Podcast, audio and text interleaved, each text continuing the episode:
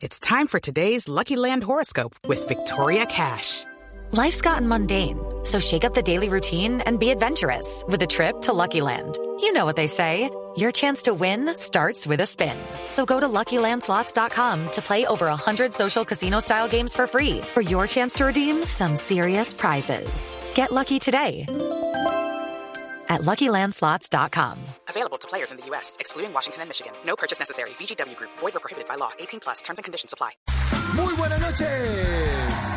Buenas noches, bienvenidos a Bla Bla Blue y bienvenidas también. Son las 10 de la noche, 13 minutos.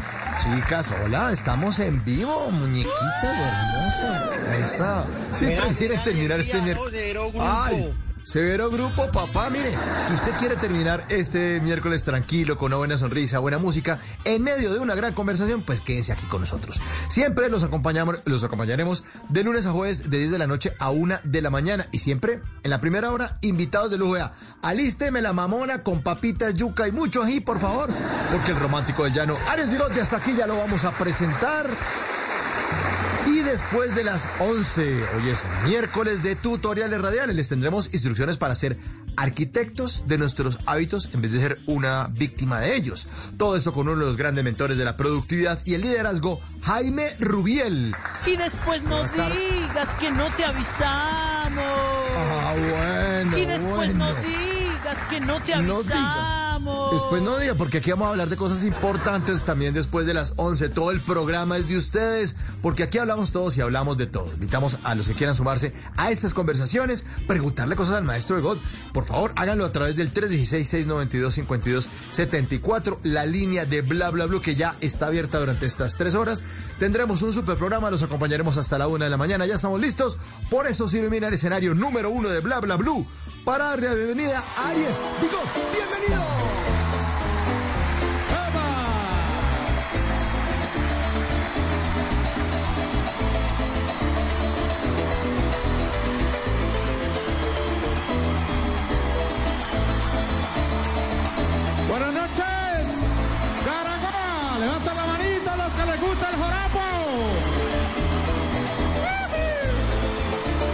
Se fue fijo.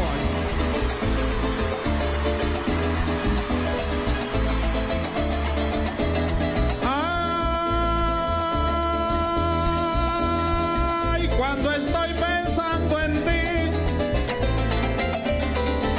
se despide la alegría, se aproxima la tristeza, penas y melancolías.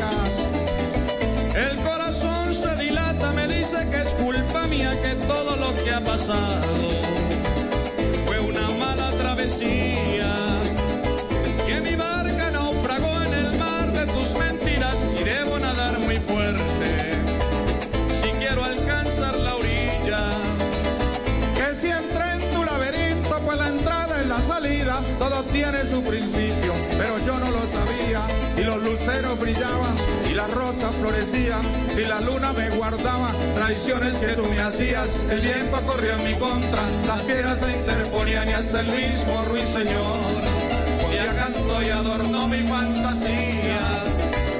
Con sus labios me besó, me llenó de hechicería. Es tan difícil quitarme del pensamiento que mala suerte la mía.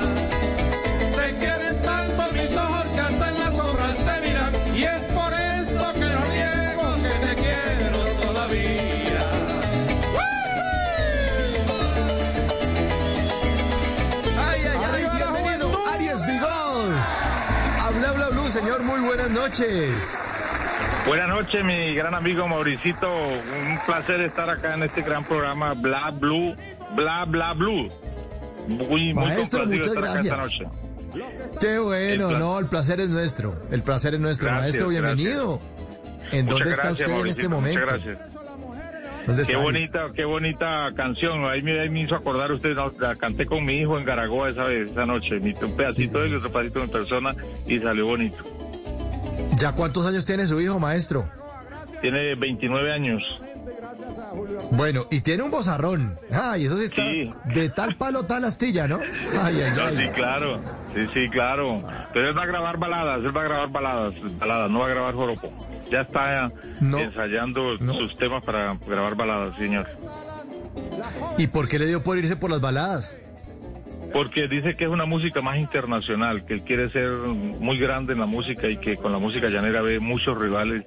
Entonces, por lado de la balada, pues, él como que le gusta más. Ese canta de todo, canta balada, vallenato, ranchera, llanera, de todo, música pop, de todas Ah, bueno, eh, ojalá entonces que, que siga en esa carrera, porque tiene mucho talento, igual que usted, maestro, eh, que nos acompaña esta noche en Bla Bla Blue.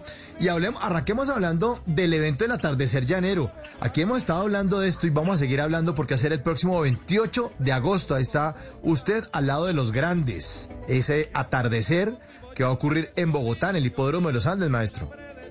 Sí, claro, por supuesto, Mauricio, es un evento muy importante y muy adecuado en este en este en estos momentos de, de tanta zozobra por esa pandemia y, y pues solo hablan de muerte y de una cosa y de otra. Entonces bueno llevar, llegarle con alegría un poco a la gente para que respiren otro ambiente o respiremos otro ambiente a mí también me hace mucha falta estar en los escenarios cantando. No soy feliz si no estoy cantando un joropo. Bueno pues entonces estaremos ahí pendientes y estará también al lado del maestro Reinaldo Armas, quien también pasó por aquí por Bla Bla Blue y seguramente ya cercanos al evento, muy cercanos al 28 de agosto, haremos también otro programa dedicado a esta hermosa música, a este joropo, a esta música de una región hermosísima de nuestro país. También le estaba compartiendo en aquel momento al maestro Reinaldo eh, que es, es yo como bogotano es que no, no puedo escribir con palabras lo que uno siente cuando empieza a salir de la carretera, de los túneles, y ve ese mar verde y ve ese llano y uno dice, no, no, yo me quiero quedar viviendo acá, maestro. Es demasiado bello nuestro llano. Claro, por supuesto. Mire, yo, a mí me agarró la pandemia en Bogotá y me vine como seis días antes a Villavo y de ahí me quedé, porque yo, mi residencia siempre ha sido Bogotá.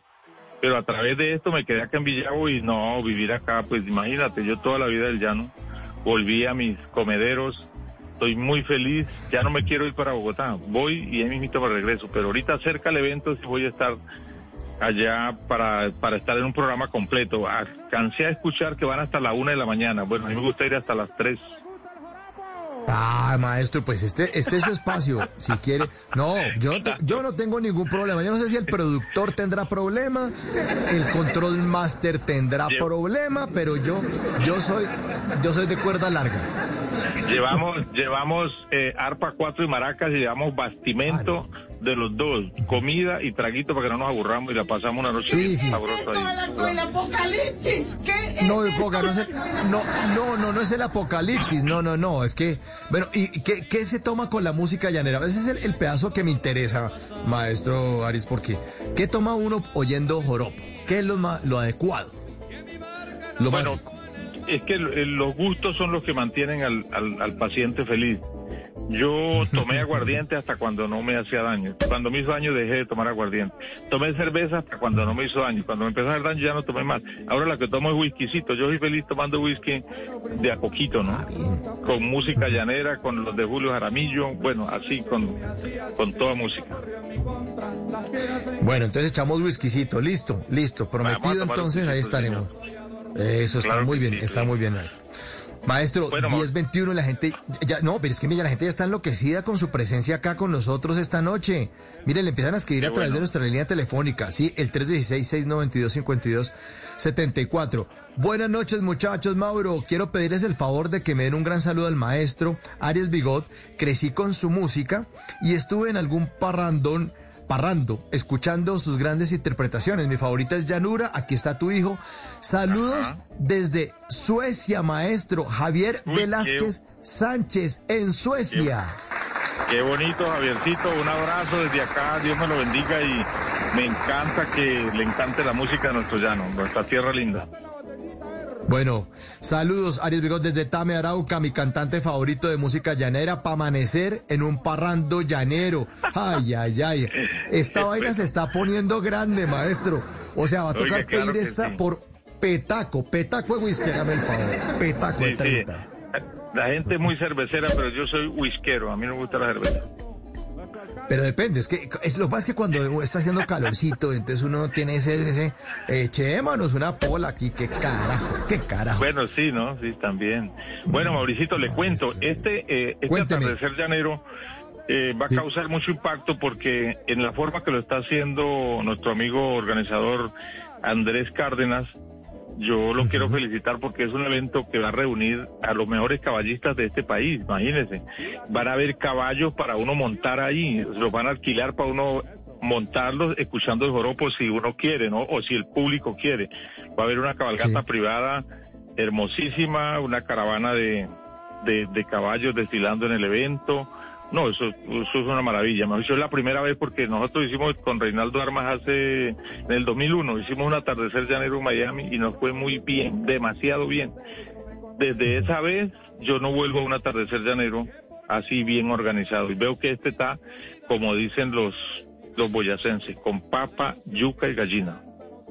Esa vaina, esos. Yo tengo sangre boyaca, entonces ya, ya eh, hablamos el mismo idioma, maestro. Ya, que me den bueno, gallinita. primo. Sí, con papita. maestro, y además va a haber, hablando de eso, gastronomía. Gastronomía, Sí. que eso también. La comida Claro, por- llanera, eso sí, hágame el favor. Claro, por supuesto, dígame, eso comienza a las 11 de la mañana. Yo le dije a, a Cárdenas, yo arranco, le dije, la gente le da pereza eh, comenzar un evento, a mí no, a mí me gusta comenzar un evento. ¿Por qué razón? Porque no está la gente cansada, no están borrachos, están escuchando en sus cinco sentidos. Pero usted canta por ahí a las 12, una de la mañana, ya la mayoría están dormidos y borrachos. A mí me gusta cantar de una, de primeritas, ojalá. Entonces va a arrancar usted, maestro. Si me da permiso, yo arranco de una, sí, no hay problema. Buenísimo, entonces atardecer llanero, ya lo saben todos, el 28 de agosto, hipódromo de los Andes, al norte de Bogotá, como cuando uno está saliendo que va para Chía, eso es mejor ni lleven carro, no, vamos No. a montar a caballo, vamos a, A montar a echarnos caballo, unos, claro. unas chichas, como decimos en altiplano cundiboyacense, y a ver buena música llanera en ese Póngale atardecer, cuida- póngale, atardecer. póngale cuidado, Mauricito, que esto se va a poner de moda porque lo vamos a hacer con la voluntad de Dios, ¿no? Saliendo Sí. de este, empezamos en otro para Pereira. Lo vamos a meter en todo el país así, así con los caballos, eh, los artistas, la gastronomía, el baile, todo, todo. Vamos a meter, a complementar todo, todo el, la palabra joropo en un solo espectáculo. Que haya contrapunteo, que haya de todo un poquito para que la gente que no ha visto el joropo en vivo, pues, pues eh, se familiaricen más con esta cultura que es tan bonita. Es muy, muy, muy bella, muy bella esta música y además le llega uno al corazón, además el talento que tienen la- la- los, la- los músicos que interpretan el arpa, eso es, eso es, eso es un arte y, le- y tiene que arrancar uno desde muy niño. Yo tenía un amigo en el colegio que tenía una, un uñero ni el berraco y tocaba arpa, una belleza, yo no, no lo volví a ver. No sé si de pronto ¿Verdad? hace parte de alguno de... Sí, es que y además no me acuerdo cómo se llamaba, pero era un, un llanero de esos, llanero con toda, y tenía una uña como para rascarle a uno la espalda, ¿vio? qué bueno, qué bueno. Eso es muy, Sí. eso es muy placentero. Oír tocar un arpa, uno que la escucha todos los días. Yo escucho tocar un arpa bien tocada en un escenario con un buen cantante, Virgen Santísima. Eso le dan unos ganas de bailar, de llorar, de cantar, de todo. Y de es una música que, que verdaderamente lo transporta a uno a todos los sentidos. Maestro, y esta canción Predestinación, que es un himno, un himno suyo, ¿cuál es la historia de esta canción? ¿Cuál es la historia de esta canción? Eh, en este momento el poeta Marcos Rodríguez, que fue el compositor de esta canción, está en la UCI, por allá en Barranquilla lo tiene, le dio un paro respiratorio y no ha podido salir todavía. Desde acá le estamos deseando la mejor recuperación al poeta. Esa canción la escribimos en compañía, él hizo la primera parte, le puso la música y la letra, y en la segunda se enredó un poquito y me dijo, me dijo, me dijo, ¿cómo le parece esta canción? Le dije, uy, Marquito, una canción. Dijo, bueno, le dije una canción muy bonita. Me dijo, esta canción la estoy haciendo para que cuando usted se suba a un escenario, no le pidan la casita bella, ni llanura, aquí está tu hijo, ni agonía, que eran los temas que yo tenía pegados esa vez. Me dijo, le pidan predestinación. Le dije, ¿verdad? Dijo, sí. Y me la cantó, y dígame, apenas me la cantó, a mí me llegó la canción al alma de una vez. Y entonces de la segunda parte le escribí un pedazo yo y así quedó la canción. O sea, le, autoría de ambos, de Marcos y mi persona. Gracias por recibirnos nuevamente. Gracias a Julio Ernesto, nuestro alcalde. Yo quiero un aplauso para él fuerte.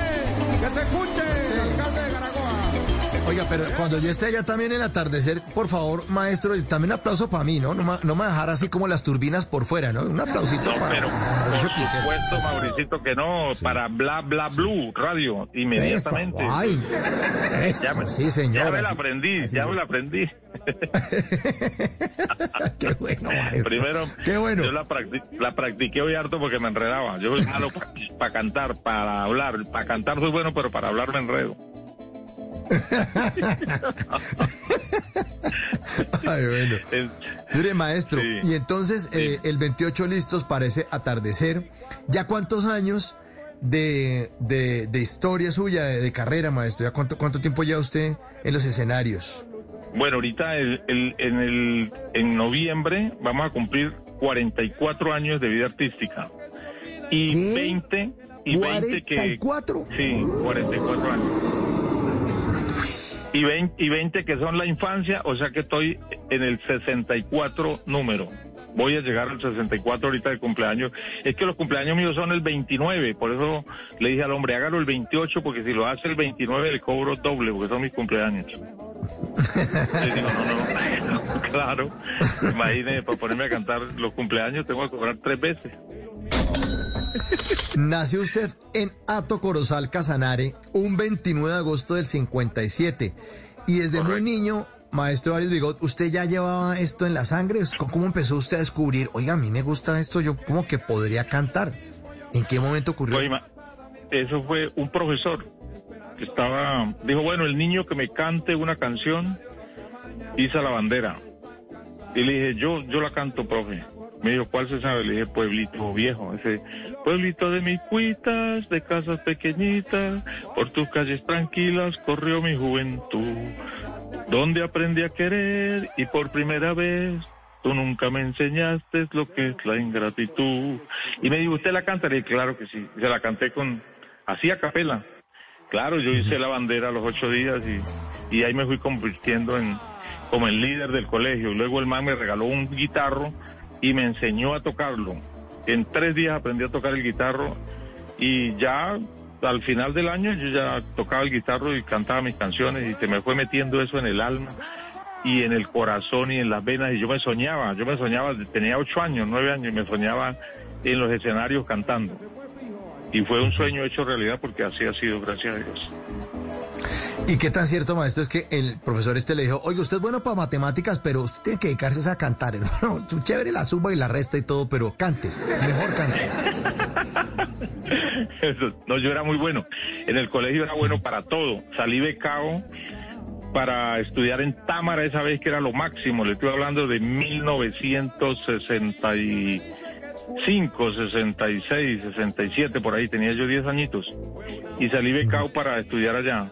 Los curas me pagaban todo y le dijeron a mi papá, eh, don nos, su hijo lo necesitamos para que estudie, para que sea un gran profesional el día de mañana.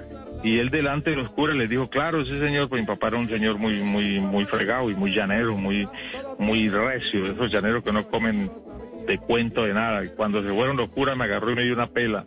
Me dijo, usted que va a estudiar, estudiar, estudiar tiene que aprender a montar un caballo, a caerle a un río, a sacar pescado, a manejar una pala, un hacha, a manejar, eh, bueno, de todo. Me dijo, menos estudiar. ¿Quién dijo esa vaina? Se va a morir de, de viejo y no va a aprender lo que es el llano y me dio, me dio como unas tres pelas y hasta ahí me llegó el estudio y le dije, bueno, papá, no, no estudio porque más. Es que bueno, está, ya que insiste, no, pero no me, Claro. no me casque más, papá, no me casque, por favor. claro, eso me tocó humillarme al hombre porque qué más. Allá el, Claro, los el, papá. el- el estudio era saber montar un caballo, amansar una mula, amansar un caballo, torear un toro, colear un animal. Ese era el más, el más teso, pues. Pero pues no nadie miraba el estudio como algo grande y pues, imagínese donde yo hubiera tenido estudio, pues yo creo que hubiera llegado a ser presidente de Colombia. Uy, no se metan ese chicharrón más. No, no, no, no, no. No, no, imagínese. Pero, oiga, pero, pero un presidente Ah, bueno. pero un presidente no, bueno. Pero, pero, maestro, usted imagínese, en vez de atardecer llanero, estar allá dando discursos. No, no, no, qué pereza. Qué pereza eso, no, no. no. Discurso y la vaina. Y, y le disparan Uy, no, al helicóptero y todo. No, no, no, no. Uy, no, no, no, no, Virgen Santísima. No, no, se Oiga, no, no, no. Mauricito. Oiga, Mauricio, con todo respeto, ¿no? Señor. Tenemos que invitar a toda la, la comitiva de, de Bla Blue Radio, de Bla Bla Blue Radio, para que vayan al evento ese día, porque ten- habemos, tenemos que llevar un algo para darles de incentivo al, al que baile joropo allá de Bla Bla Blue Radio. Yo voy a ¿Y, llevar qué, el y premio. qué nos van? ¿Usted va a llevar el premio? Sí. Y, Pues la y- y gente lo que más le gusta qué- es, la gente lo que más le gusta de premio no es el, el, el trofeo ni nada de esa vaina, le gusta es el, la comida, el whisky o plata. Ah, bueno. Sí. Hay Sí, uno sí, sí. más que me está Eh. patrocinando los premios y pues lo vamos a llevar en las tres partes. Comida, whisky y dinero. El que le guste el dinero, tome dinero. El que le guste plata, el que le guste whisky, tome su whisky. El que le guste la comida, pues también. Mm, Pero me pone a usted a bailar joropo, maestro. Yo, se, se mueve más una babosa ante un masato, ¿yo? No. Pero es que la, la, la pareja, las parejas que yo llevo lo van a sacar a bailar hasta donde usted esté, lo van a buscar y le, le van a decir, mire Mauricio, eso se baila así. Y con una buena pareja aprende uno porque aprende. No, eso me pa- Oiga, eh, le daño el paso, como a los caballos finos de paso. Yo me tiro. yo, no, no. Es que en serio, nos podemos meter en problemas. Yo- además, porque a mí las llaneras me encantan. Las pelinegras me chiflan. Las llaneras son lo más bonito del mundo. Y con una llanera de esas bailando lindo y uno con este. No, no, no. Es que. Complica, es complicado, maestro. Es complicado. De Aprende, pronto- aprende, primo. Pero me tocaría ent- entonces ensayar de aquí al 28, a ver cómo empiezo a bailar, a comprar los cotizas y empiezo a ensayar joropo aquí en la casa. Porque Sí, puede ser, puede ser, Sí. puede ser, primo. Oiga, hablando del atardecer, primito, ese atardecer llanero tendrá que hacer historia en la ciudad de Bogotá, en el hipódromo de los Andes, si Dios quiere, porque esto se va, se va a proyectar para, para acá, para este país y fuera de este país.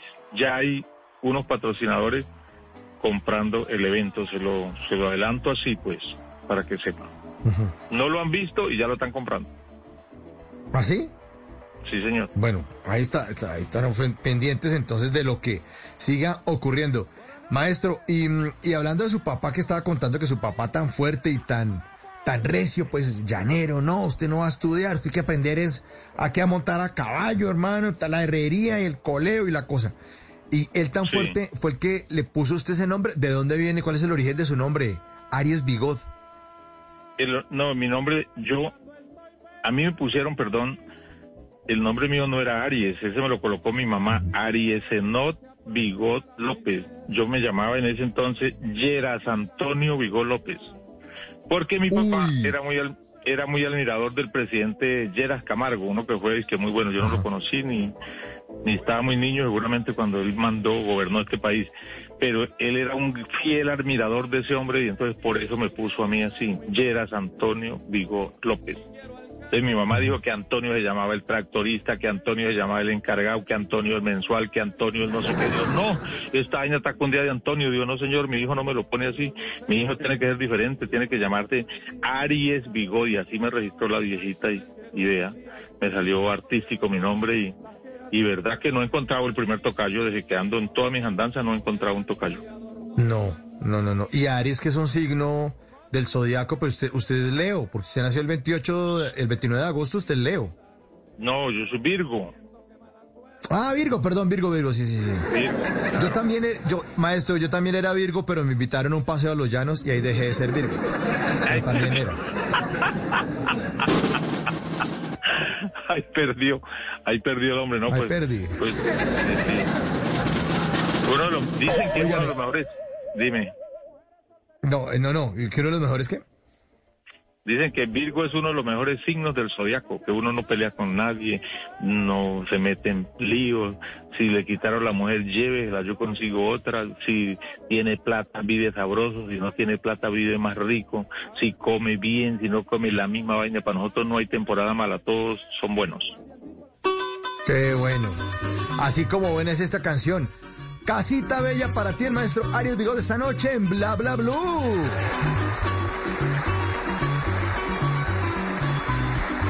Quiero comprar para ti una casa bella, que tenga lirios y claveles al entrar, donde se cojan con la mano las estrellas, donde se duerma con el ruido de la mar. Quiero comprar para ti una casa bella, que tenga lirios y claveles las estrellas, donde se duerma con el ruido de la mar, donde el celaje de un perrito centinela pase la noche de la puerta a los balcones, con tus ladridos y tus ojos de candela. No deje chica que se acerquen los ladrones, donde podamos bailar este joropito, como se baila en todo el llano apureño. Apunte soca poco a poco y trancadito, oyendo el arpa del maestro Figueredo. Quiero comprar para ti una casa bella, que tenga lirios y claveles al entrar, donde se cojan con la mano las estrellas, donde se duerma con el ruido de la mar. Esta noche, el maestro Arias Bigot, 1038 en Bla Bla Blue. Maestro, y lo siguen saludando, se lo quieren mucho. 316-692-5274, la línea de Bla Bla Blue. Dice feliz noche, Mauro, y a todos los oyentes a nivel nacional e internacional. Desde Cali, John Jairo Herrera Gil. Lo saluda, maestro, allá en Cali. Gracias a mi amigo Jairito allá en Cali. Dios lo bendiga. Bueno, otra canción, dice, una de mis, otra, otro saludo, dice, una de mis canciones favoritas. Yo escogí El Camino de la Esperanza. Ella escogió El Camino del Vino.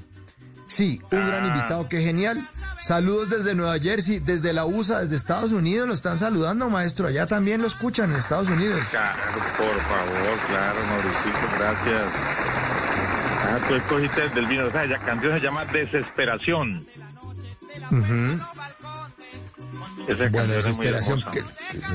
Le gusta nuestro oyente de New Jersey en Estados Unidos, que que, que parrando, que eso es lo que extraña de Colombia, nos está diciendo acá nuestro oyente, que extraña muchísimo. Claro, es que cuando uno está por fuera, ahí sí le, ahí sí, ¿no? Ahí sí Ahí se sí, le sí, sí, sí, charcan los ojos. Pero que no se preocupe, preocupe que para allá vamos después de agosto.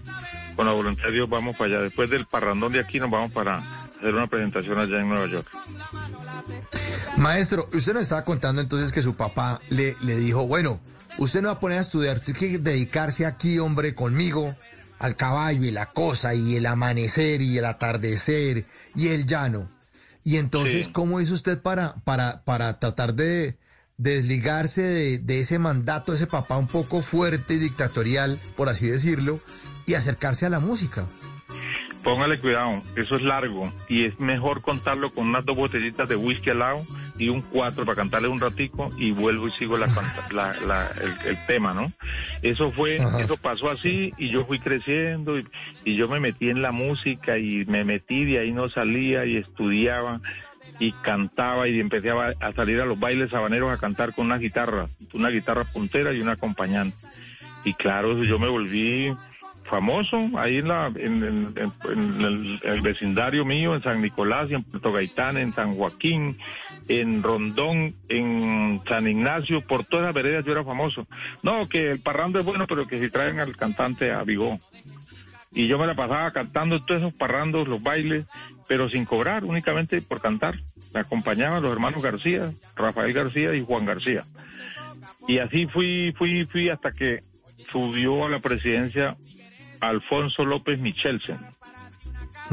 Y esa vez él programó una, una que, una, una visita a Tame, a Tame Arauca. Y llegó el hombre allá y entonces organizaron una caminata para ir a, a recibir al presidente al aeropuerto. Y en esa caminata me fui yo. Y fue mi papá y se fueron mis hermanas y todo el mundo a pata hasta Tame a, a- a recibir a Alfonso López, como dos días de camino.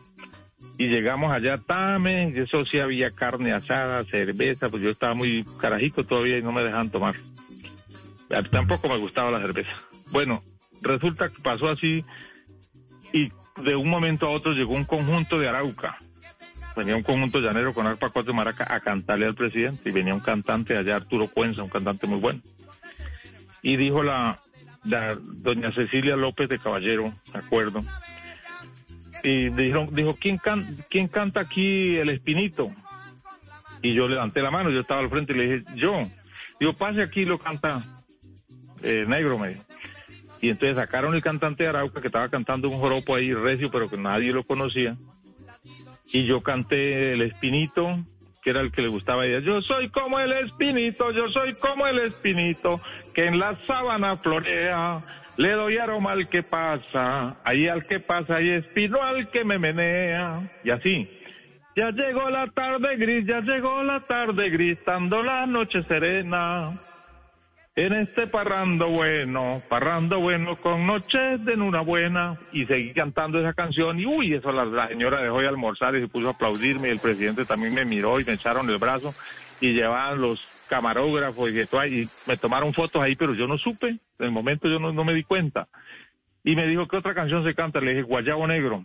Y se la toqué, la canté, pues claro, yo salí muy victorioso ahí en esa reunión. Y pasó la vuelta así, nos vinimos para la finca como al mes llegó el periódico El Tiempo. Ya para esa edad yo tenía ya unos 16 años, 17 años. Y me dice, me dice un, un colega mío trabajador, me dijo, usted ya vio lo que, lo que llegó en el tiempo, a los ocho días fue la vaina, no fue al mes. Llegaba el avión de carga y traían el tiempo. Y me, le dije yo, no, yo no he visto nada. Y usted sí es bobo, no mira que salió en el tiempo, usted salió abrazado con el presidente López y con la señora Cecilia López de Caballero y me hacían un reportaje ahí. Y entonces yo estaba pastoreando un ganado y me dice el man, usted no se da cuenta de lo que tiene en sus manos. Le dije, ¿qué tengo, primo? Digo, pues esto, señor. Me dijo, mire, lo suyo es esto, el canto. Dijo, no mira dónde llegó usted que no llegó el cantante de Arauca, el, el aplaudido fue usted, el ganancioso fue usted, lo sacaron en el periódico, mira aquí lo traigo, véase, me dijo, ¿qué hace pastoreando usted este ganado? Me dijo, váyase a cantar, lo suyo es cantar, no es otra cosa, me dijo, váyase, ojalá hoy mismo si puede. Y era un indio, pero, pero un indio civilizado ya, me dio ese consejo y yo agarré esa vaina para mí y dije, no, pues verdad, esto es lo mío y de ahí para adelante empecé a trabajar y ahorrar hasta que conseguí como unos 10 mil pesos en esa vez, que era mucha plata. Vendí cuatro caballos que tenía, un revólver, unas novillas y me robé unos mautes y los vendí también y reuní como unos 10 mil pesos. Y me dijo mi mamá, hijo, ¿qué está haciendo? Le dije, me voy, mamita, me voy a cantar. Me dijo, ¿para dónde se va? Le dije, me voy para Puerto Carreño, Bichada, que allá hay unos familiares y allá tengo que conseguir mi porvenir. Me dijo, hijo, yo lo apoyo, váyase que es lo suyo. Me dijo, pero que no se dé cuenta a su papá porque lo mata a palo. Le dije, no, mamita, yo, yo me voy volado de madrugada. Me dijo, váyase tal día. Claro, ensillé un caballo y me fui como a, cinco, a tres horas de ahí de la finca mía y cogí una, una chalana por el río Casanare, me llevó a Rondón y de ahí gastamos ocho días a Puerto Carreño. Allá llegué, fueron mis primeros pasos, allá llegué a trabajar trabajaba picando leña y, y, sembrando, y sacando piedra para la comisaría. La comisaría especial del Bichada. Y allá me descubrieron como cantante y el comisario me apoyó, me dio trabajo en la comisaría, me trajo a un festival a, a San Martín Meta y gané como segundo coleador y primer cantante recio. Desde ahí empezó mi carrera, y ahí me vine para Bogotá, el final Quinitiva me trajo a Bogotá a trabajar en los esteros, y allá llegó una compañía a oírme cantar, se corrió la fama por ahí y de ahí me grabaron el, el primer tema que fue Llanura, aquí está tu hijo, que vendieron cuatro millones y medio de copias en ese entonces. Pues Llanura, aquí está tu hijo, aquí está tu hijo, sí, aquí está esa canción sota del maestro Ariel de esta noche en Bla Bla Blue, que se la dedicamos a Javier Velázquez Sánchez, que está en Suecia. Allá son las 5 de la mañana, 46 minutos. Escuchan Bla Bla, bla Blue. Conversaciones para gente despierta.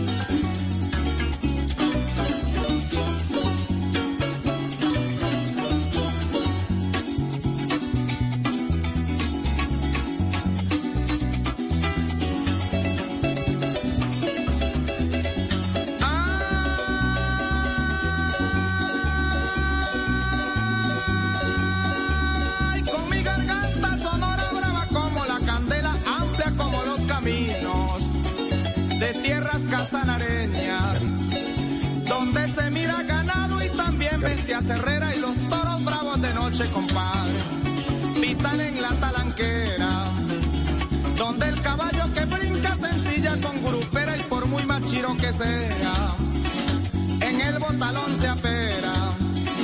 Llevo el sabor de mi llano por caminos y praderas soy el que ando de noche, toda la llanura entera. Recorro los vecindarios en una sola carrera y despierto a las muchachas con mi copla sabanera. Canto más una guacaba, un tiempo de primavera. Soy el gavilán primito de toda Colombia entera y defiendo mi folclor hasta el día en que yo me muera. Mi nombre es Ariel Vigón, palo de buena madera, donde se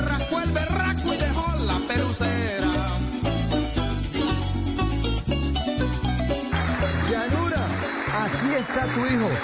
Maestro, ¿cuatro millones de copias me dijo?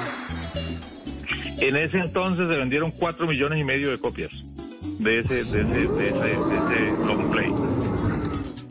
Es mucho, ¿no? Uy, Mucho. demasiado, claro.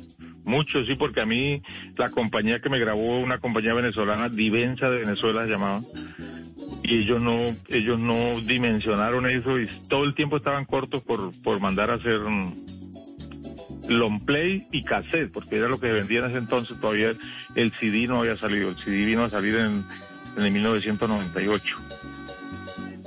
97 por ahí. Och- 88, 88. Los, 88. los- sí, los, sí, los CDs fueron a finales de los 80, el disco compacto.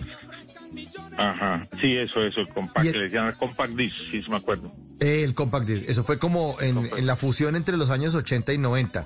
Lo, lo que sí fue en el 98 fue el DVD, que era el, el grande, que era el CD grande con los videos y las películas.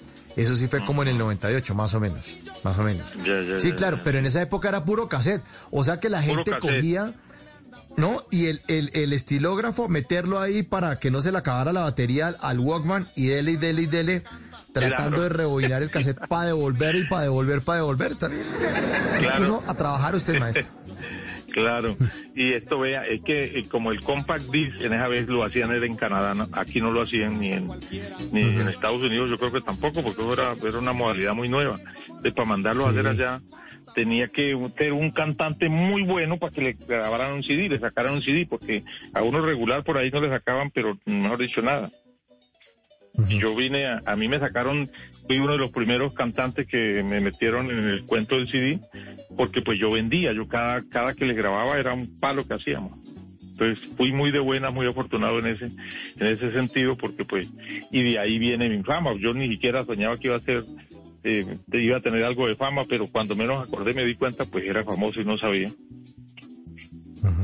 Así es la vida. Pues ahí está, Todo lo mío, Así pero es la vida. así de travesía. Pues claro, además su profesor diciéndole, hermano, deje las matemáticas y póngase a cantar. Y este indígena que le dice, ¿usted qué hace pastoreando? A cantar, a cantar, a cantar, como en ese atardecer llanero del 28 de agosto, para que se van programando. Le dicen aquí desde Nueva York que porque las fechas, que si usted ya tiene fechas, no, lo tienen que seguir más bien en redes sociales, usted va, ahí se pone a cantar de otra forma, canta las fechas, ¿no? Pero todavía no hay Sí, fecha claro. fija, ¿no, maestro?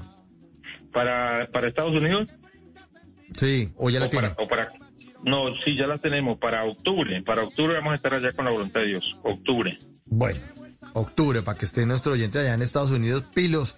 Síganlo, arroba Aries Bigod, ahí en, en, en, eh, en Instagram. Y en Twitter, aquí estoy viendo la cuenta, arroba Aries guion al piso Bigod, pero en Instagram, y, o si no, googleen, para eso se, pregúntele al doctor Google y verá que, entonces ponga Aries Bigod Sí. Nueva York y seguramente ahí les va a aparecer. Y si están en Estados Unidos, Gracias. pues obviamente las opciones que les van a salir son las fechas, eso no hay nada que hacer. Bueno, mire, pro- eh, aquí, le, aquí, aquí seguimos con los mensajes. 316-692-5274, los siguen saludando. Hola, los escucho desde Guayabetal, Cundinamarca. Buen programa. Un saludo para Aries Bigot, allá en la carretera al llano, ¿no? En Guayabetal. Muchas gracias, claro, gracias a todos los de Guayabetal, paisanos míos y amigos. Cada vez que paso por ahí por quinto, jugo de naranja y ahí los veo y ahí nos sonreímos, nos comemos una repita y seguimos el camino.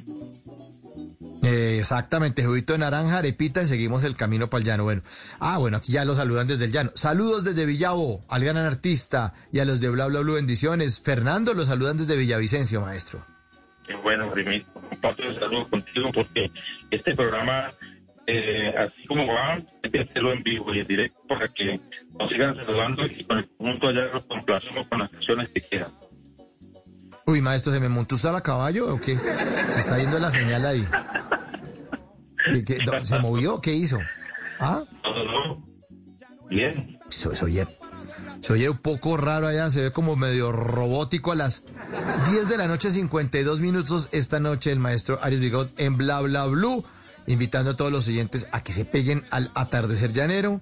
Inicialmente en Bogotá, en Podrómo de los Andes, 28 de agosto, desde las 11 de la mañana. Promete que va a arrancar tempranito para no coger gente borracha, ni llena, ni, ni con de pronto que se, eh, alboroten como los caballos. Entonces, no, calmaditos desde temprano. Y después fechas internacionales para que los sigan ahí en ese atardecer llanero. Hoy, hoy es anochecer llanero, día 53, y estamos en vivo eh, disfrutando de las canciones suyas. Maestro, ¿y en qué momento usted sintió que le había pegado al perro y que usted dijo, uff, o sea, Pero- esta vaina se agrandó, yo estaba pastoreando y mire dónde terminé? ¿En qué momento sintió usted que dijo, ya, la reventé? Pues mire, yo comencé, yo salí, salí con el primer trabajo en el 1980, que fue con ese tema, ya no aquí está tu hijo. Y la gente todavía recuerda y me tiene esa, canción en los escenarios, en acá, en Colombia, en Estados Unidos, en Europa. Siempre me piden esa canción, o sea, me piden tanto predestinación como me piden Ya no aquí está tu hijo, Agonía, La Casita Bella. Son temas que marcan amor ideal, que marcan la pauta, que no, no se queda ninguno pues yo me empecé a dar cuenta que, que estaba pasando algo conmigo cuando empecé a, a moverme acá en, en Colombia. Por ejemplo, eh, yo comencé con el, con el maestro Jorge Barón en los programas de él, que era en la 51 con séptima. Yo le hacía los programas ahí a él grabados, público, con 80 personas.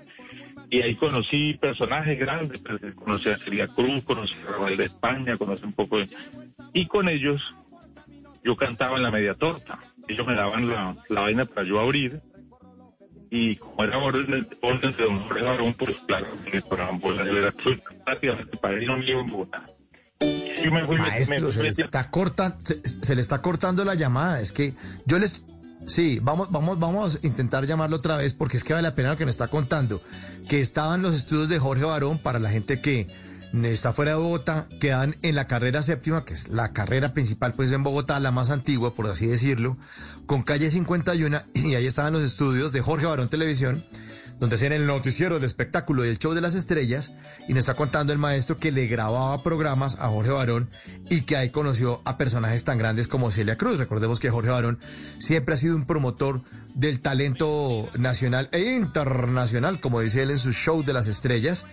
Y el- ese talento nacional tipo exportación de nuestro maestro invitado esta noche, Ariel Bigot, pues estaba ahí en, esa, en ese momento. Maestro, adelante porque ya creo que ya lo tenemos de nuevo. ¿Y entonces qué pasó? Bueno, sí. Bueno, pues entonces yo empecé cantar en, en los programas. No. No, no, no, no, no. Vamos, vamos. Es que ahí, ahora sí, ahora sí está peor. Es que maestro, bájese el caballo. ¿Por qué? Porque ahí está, ahí tenemos problemas. Ese es, el problema. Es el problema que a veces la señal del celular no entra también en ciertos sitios, y sobre todo eh, llano abierto, el llano hermoso, con ese sol hermoso, pero lo rico es allá es también desconectarse. Uno se pone a que la tecnología, que el celular, que el computador, nuestro productor está muy pilo siempre, exactamente, trata de sintonizar ahí, ay, ay, no entra, no, que se mueva para allá. Que, que súbale la pata al caballo que tiene herradura en la pata, a ver si, si coge, no, tampoco coge. Entonces que mueva el palo donde está cocinando la mamona, porque esa es una varilla ahí, a ver si coge la antena. Bueno, ahí estamos tratando de restablecer la llamada. Otra vez, maestro, adelante. Nos estaba Ahí contando estoy, entonces. ahí estoy, Mauricito.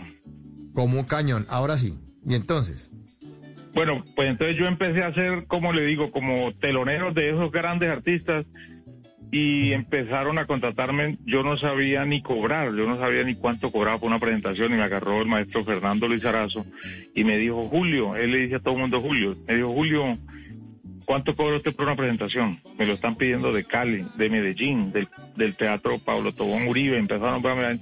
Digo, ¿cuánto me cobra por una gira? Yo le dije, no sé, maestro, lo que usted me quiera pagar. Digo, no, no, no, lo que yo le quiera pagar, no. Lo que usted vale. Yo le dije, no, yo no sé, yo, yo no, yo no, yo cantaba sin cobrar, yo cantaba porque me llamaban y, pero no me pagaban. Si me daban era por ahí para el taxi y ya. Entonces me dijo, no señor, de aquí en adelante usted va a cobrar cinco mil pesos por cada presentación. Le dije, bueno, listo, maestro Fernando Lizarazo, muchas gracias. Digo, lo contrato por 10 presentaciones y me giró un cheque por 25 mil pesos. Eso era, con, el- con 25 mil pesos usted en el 1982, 1983, que era la fecha, usted compraba como dos apartamentos con 25 mil pesos. ¿En serio? En serio, sí, claro. Entonces yo empecé a sentirme gordo, o sea, con plata. Yo dije, uy, yo me le pegué a Fernando, dígame, era, aló, ¿me oye? Sí, señor. Bueno, él era el director y, y artista del conjunto Alma Llanera, un conjunto muy famoso que hubo acá en Colombia, antes de que nosotros surgiéramos.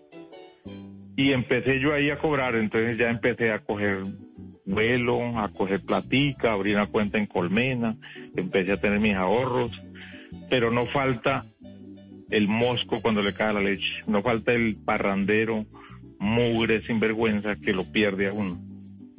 Yo era, dijo, dijo, dijo eh, Juan Gabriel, yo era muy feliz hasta que no me encontré con un porquería de Arauca que se llama Rafael Padilla. Ajá.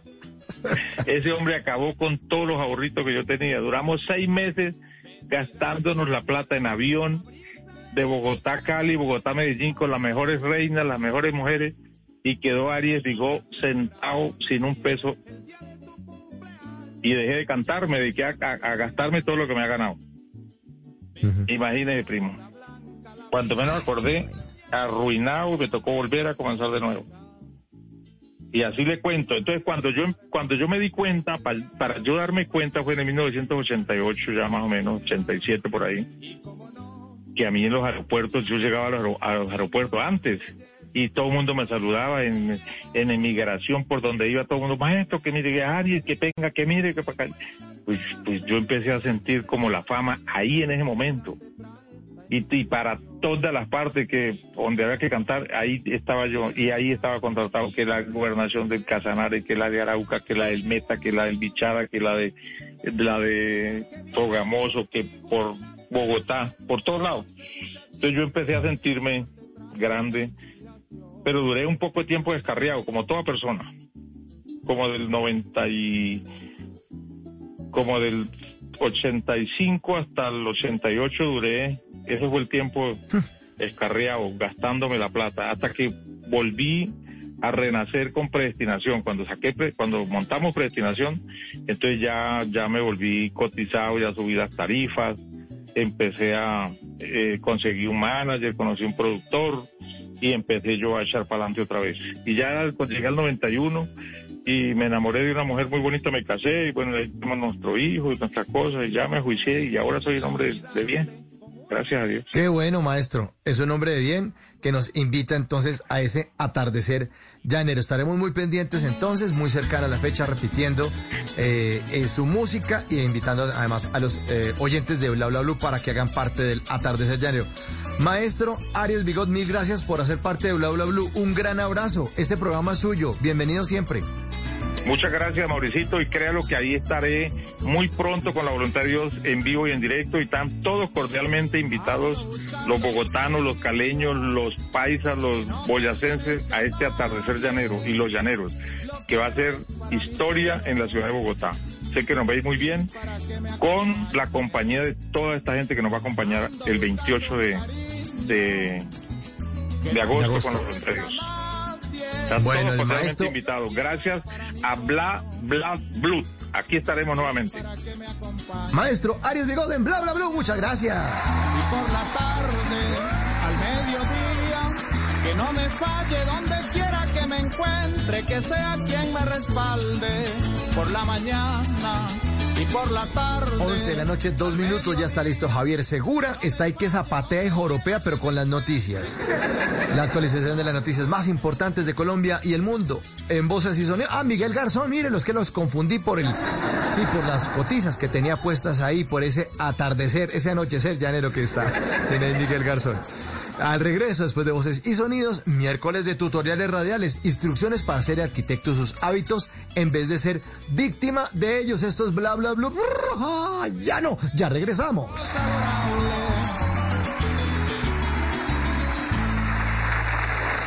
En las noches la única que no se cansa es la lengua. Por eso, de lunes a jueves a las 10 de la noche empieza Bla Bla Blue con invitados de lujo. Los saluda Guillermo Novelli de La Mosca. Les habla Alexander Ospina, Te Amo Hijo TV. Los saluda Maru Yamayusa. La Josefa Chivatay. ¡Ay, papá! Saluda Eddie Herrera. Tema es lo que hay. Claro, puro bla bla blue. Muévanse a bla bla blue prácticamente. Con buena música, con historias que merecen ser contadas, con expertos en esos temas que desde nuestra casa tanto nos inquietan y con las llamadas de los oyentes que quieran hacer parte de este espacio de conversaciones para gente despierta. Bla bla blue. De 10 de la noche a 1 de la mañana. Bla bla blue. Porque ahora te escuchamos en la radio. Vestida con hilos dorados y el color de sus espigas es el trigo de finos granos que brota de sus semillas. De las mejores cosechas podrás servir en tu mesa el pan más fresco y sabroso con harina de trigo Apolo. Alimento fortificado con calidad y rendimiento inigualable. Harina de trigo Apolo. Trabajamos pensando en usted. Aterrizó la Voz Kids. Natalia Jiménez, nueva entrenadora. Jesús Navarro, nuevo entrenador. Andrés Cepeda, entrenador de la Voz Kids. Disfrutaremos del gran talento de los más pequeños de la casa en la Voz. La Voz Kids. Gran lanzamiento el miércoles 21 de julio a las 8 de la noche. Tú nos ves. Caracol TV. Voces y sonidos de Colombia y el mundo en Blue Radio y bluradio.com. Porque la verdad es de todos. 11 de la noche, 4 minutos, las noticias en Blue Radio. La alcaldesa Claudia López entregó el balance de la mesa de garantías que adelantó hoy con representantes de varias organizaciones de derechos humanos y miembros del gobierno nacional. En un hilo de trinos, dijo la alcaldesa, termino el día con esperanza. Realizamos durante cinco horas la mesa de garantías con jóvenes de diversas organizaciones, plataformas de derechos humanos, empresarios, alcaldía y gobierno nacional. Le agradezco a los jóvenes su participación y al ministro del Interior, Daniel Palacio, su convocatoria. Construir confianza y garantías toma tiempo, pero estar dispuestos al encuentro, la escucha y el diálogo respetuoso es paso indispensable. Hoy avanzamos sustancialmente en ese camino. Mil gracias a todos los que con su disposición, participación y liderazgo lo hicieron posible. Continúan los trinos de la alcaldesa. El 19 de julio sesionará la mesa distrital de garantías presidida por la Secretaría de Gobierno de Bogotá, prevista en nuestro protocolo para que entre todos aportemos esfuerzos individuales, su colectivos, para proteger la movilización social pacífica que diversos sectores convocan para el próximo 20 de julio. Y el 27 de julio volverá a sesionar en Bogotá la mesa de hoy de diálogo social y garantías convocada y presidida por el Ministerio del Interior. Escuchar y disentir es y debe ser compatible. Así construimos entre todos Estado Social de Derecho. Jóvenes, gracias de Bogotá y Colombia. En otras noticias, el presidente de la Central Unitaria de Trabajadores CUT, Francisco Maltés, reveló detalles del reajuste, del reajuste salarial que tendrían todos los servidores públicos del país. Según la CUT, la decisión del reajuste se dio tras varias horas de reunión con el gobierno nacional. Escuchemos al dirigente. Para el presente año el incremento salarial será el IPC causado a 31 de diciembre más 1%, es decir, 2.61%. Y para el año 2022 el incremento salarial será el IPC causado a 31 de diciembre del 2021 más 1.64%. De esta manera, mantenemos el ritmo del crecimiento de los incrementos salariales fruto de la unidad y movilización del movimiento sindical. Invitamos a todos los trabajadores estatales a que se afilien a su organización sindical en la perspectiva de mantener más y mejores logros para el bienestar de los trabajadores. 11 de la noche, 7 minutos y la Fiscalía avanza en la legalización de las 5,4 toneladas de clorhidrato de cocaína que fueron incautadas en el Golfo de Urabá en una lancha rápida que se dirigía hacia Panamá. Los detalles con Daniel Cano. De acuerdo con la Fiscalía, este cargamento de 5.463 kilogramos de clorhidratos de cocaína fue encontrado en una zona boscosa de la Ciénaga de Marriaga, esto en el departamento del Chocó, y pertenecería al Clan del Golfo. Así lo confirmó la directora especializada contra el narcotráfico de la Fiscalía, María Monsalve Drobo. En la inspección a la lancha fueron encontrados 5.463 kilogramos de clorhidrato de cocaína que estaban ocultos en un compartimiento. Las indagaciones dan cuenta de que el cargamento pertenecería la subestructura Efrem Vargas Gutiérrez del Clan del Golfo. Indicó además la Fiscalía que los actos judiciales necesarios para la legalización de esta incautación ya los asumió un fiscal itinerante de la Dirección Especializada contra el Narcotráfico. Y funcionarios de la electrificadora del Huila han sido víctimas de la inseguridad en Neiva. Los hechos se han registrado cuando los funcionarios llegan a diferentes sectores de la ciudad a tomar la lectura del consumo y les son hurtados los equipos utilizados para esta función. La noticia con Silvia Lorena Artunduaga. El gerente de Electrovila, Luis Ernesto Luna Ramírez, denunció el aumento en Neiva de robos de terminales a inspectores comerciales que utilizan estos equipos para la toma de lectura, entrega de facturas en sitio, verificaciones de consumo de energía eléctrica, pero además no solo son víctimas de estos hurtos, sino de agresiones físicas cuando se oponen al mismo. La electrificadora del Huila ha sido víctima del hurto recurrente de unos equipos conocidos como terminales para un total acumulado de cinco equipos, pero también y sobre todo afectan la integridad de nuestros colaboradores precisamente por la agresividad con las cuales se han cometido estos actos. Asimismo, hizo un llamado a la ciudadanía para que se abstenga de comprarlos, ya que pueden ser localizados y de ser encontrados, deberán responder ante las autoridades judiciales. Y en información internacional, el primer ministro de Canadá, Justin Trudeau, dijo tener el corazón roto tras el hallazgo de más de 160 nuevas tumbas anónimas cerca de un internado para aborígenes en la isla Cooper, esto al oeste del país. En Toronto, nos informa Gabriel Ramírez de la Alianza Informativa Latinoamericana. Se trata del cuarto descubrimiento de este tipo, con lo que suman ya 1.272 las tumbas localizadas las últimas semanas en el país y donde se presume están enterrados niños indígenas de hasta tres años que fueron obligados por el gobierno a acudir a estas escuelas. El nuevo hallazgo fue dado a conocer por el grupo indígena Penelacut, esto en la provincia de la Columbia Británica. Las tumbas fueron localizadas al oeste de Vancouver, en la isla de Cooper, la cual llegó a ser conocida como el Alcatraz de Canadá, ya que muchos de estos niños indígenas murieron ahogados al intentar escapar de este internado. Este y los otros descubrimientos se han logrado con el apoyo tecnológico de radares de penetración terrestre, pagados con el esfuerzo de las propias comunidades indígenas, quienes nunca más volvieron a saber de sus familiares. Sobre el hallazgo de esas tumbas, hemos hablado con algunos canadienses y esto fue lo que nos dijeron. Es un giro muy, muy triste en la historia de Canadá, lo que está saliendo a la luz. Creo que es muy triste y todavía no termina. Pienso que vamos a continuar encontrando más y más. Pero es impactante y no deja de ser una cosa terrible. En años recientes, la llamada Comisión de la Verdad y la Reconciliación concluyó que al menos 4.000 niños indígenas murieron en estas escuelas, donde fueron víctimas de malos tratos y abusos sexuales. Sin embargo, se ha reconocido que podrían ser hasta 10.000 los niños fallecidos. La misma comisión concluyó que el gobierno canadiense participó en un genocidio cultural. Desde Toronto, Canadá, para Blue Radio, Gabriel Ramírez. Noticias contra reloj en Blue Radio. 11 de la noche, 11 minutos, las noticias contra reloj en Blue Radio. La noticia en desarrollo, el gobierno cubano anunció hoy el primer paquete de medidas para apaciguar a la población, entre ellas la libre importación de alimentos y medicinas. Esto a tres días de las protestas que reconoció deben llevar un análisis crítico de los problemas de la isla. La cifra de la pandemia parece dar una breve tregua en las Américas, con un 20% menos de casos y una reducción del 11% en las muertes en una semana, aunque esta es la región con las cifras más letales del mundo, pues el COVID-19 se ensaña ahora con picos sostenidos en Argentina, Guatemala y Cuba.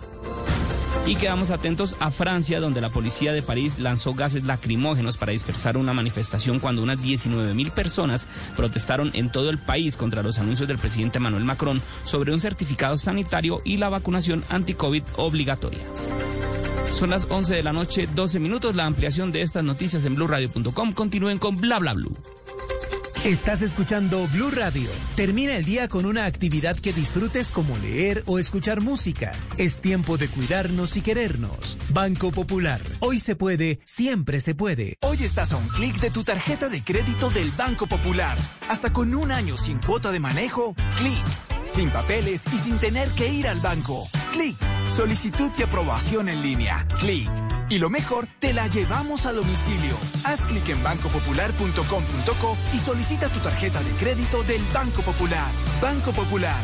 Hoy se puede, siempre se puede. Somos Grupo Aval, vigilado Superintendencia Financiera de Colombia. Aprobación de tarjeta sujeta a política de crédito del Banco Popular. vestida con hilos dorados y el color de sus espigas es el trigo de finos granos que brota de sus semillas. De las mejores cosechas podrás servir en tu mesa el pan más fresco y sabroso con harina de trigo Apolo. Alimento fortificado con calidad y rendimiento inigualable. Harina de trigo Apolo. Trabajamos pensando en usted. Ahora puedes escuchar las canciones de Pedro el Escamoso. Disfruta el ritmo del zarandeao y muchas más. Encuentra la banda sonora más escamosa en tu plataforma favorita. Pedro el Escamoso, después de la Reina del Flow 2, por Caracol Televisión. Tú nos ves, Caracol TV. En las noches la única que no se cansa es la lengua. Por eso, de lunes a jueves a las 10 de la noche empieza Bla Bla Blue con invitados de lujo. Aquí está, Quinito, Quinito, su amigo, su amigo. Los saluda Buxi, soy Yuri Buenaventura. Los saluda Orlando Duque, clavadista. Les saluda Don Fulano. Los saluda Rogelio Pataquillato Casuchi. Los saluda Hernán Orjuela. Con buena música, con historias que merecen ser contadas, con expertos en esos temas que desde nuestra casa tanto nos inquietan y con las llamadas de los oyentes que quieran hacer parte de este espacio de conversaciones para gente despierta. Bla bla blue. De 10 de la noche a 1 de la mañana. Bla bla blue. Porque ahora te escuchamos en la radio. You. Reggae and raga. Reggae make you dance in a rubber dub style. Reggae make you dance in a rubber dub style. Reggae make you dance in a rubber dub style. Reggae make you dance and your blood run wild. Reggae make you dance in a rubber dub style. Reggae make you dance in a rubber dub style. Reggae make you dance in a rubber dub style. Reggae make you dance and your blood run wild.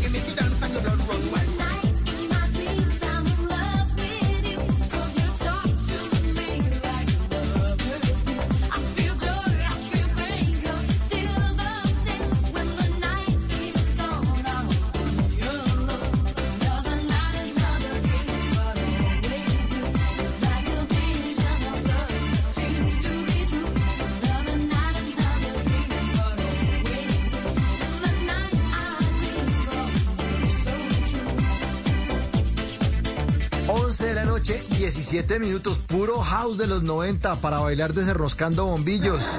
Porque la música en los miércoles aquí en Bla Bla Blues, música de los años 90, Another Night, de Real McCoy, una canción de 1994, pero versión miniteca suena en Bla Bla Blue.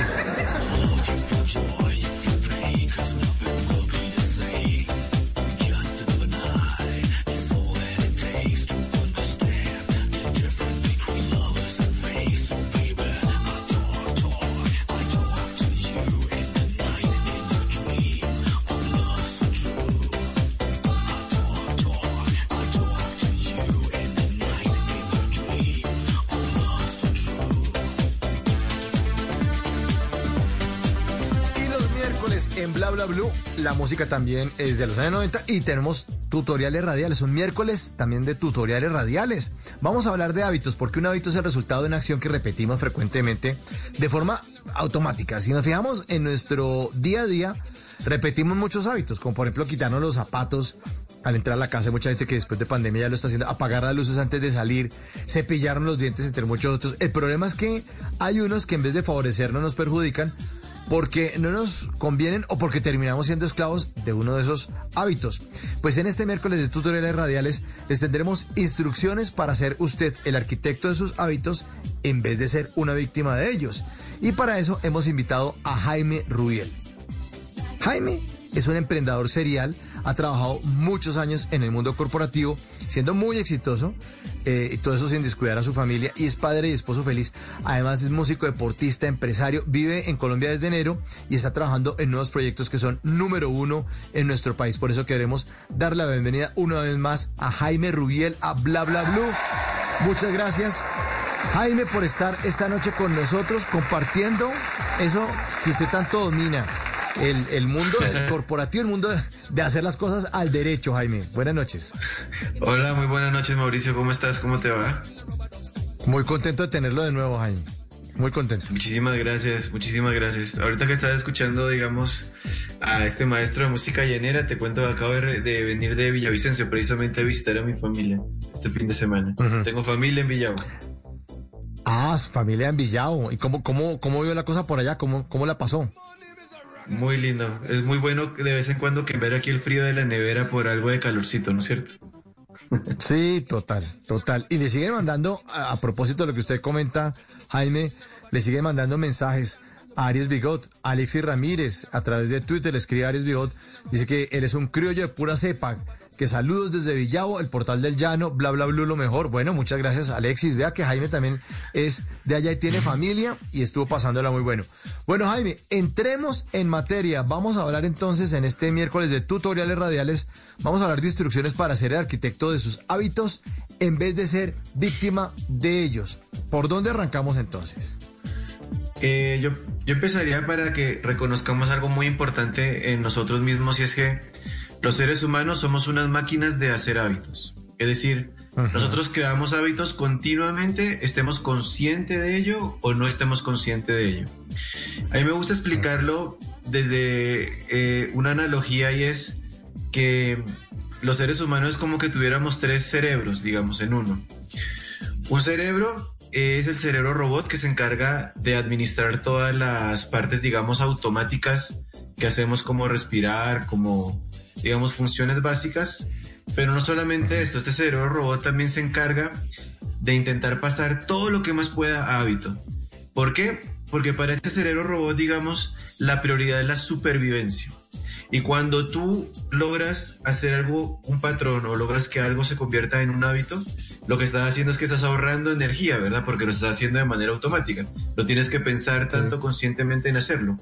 Por lo tanto, el Eso. cerebro se empecina constantemente en hacer hábito lo que más pueda. El, el, cerebro tengo entendido que es tan perfecto que además trata de no gastar tanta energía.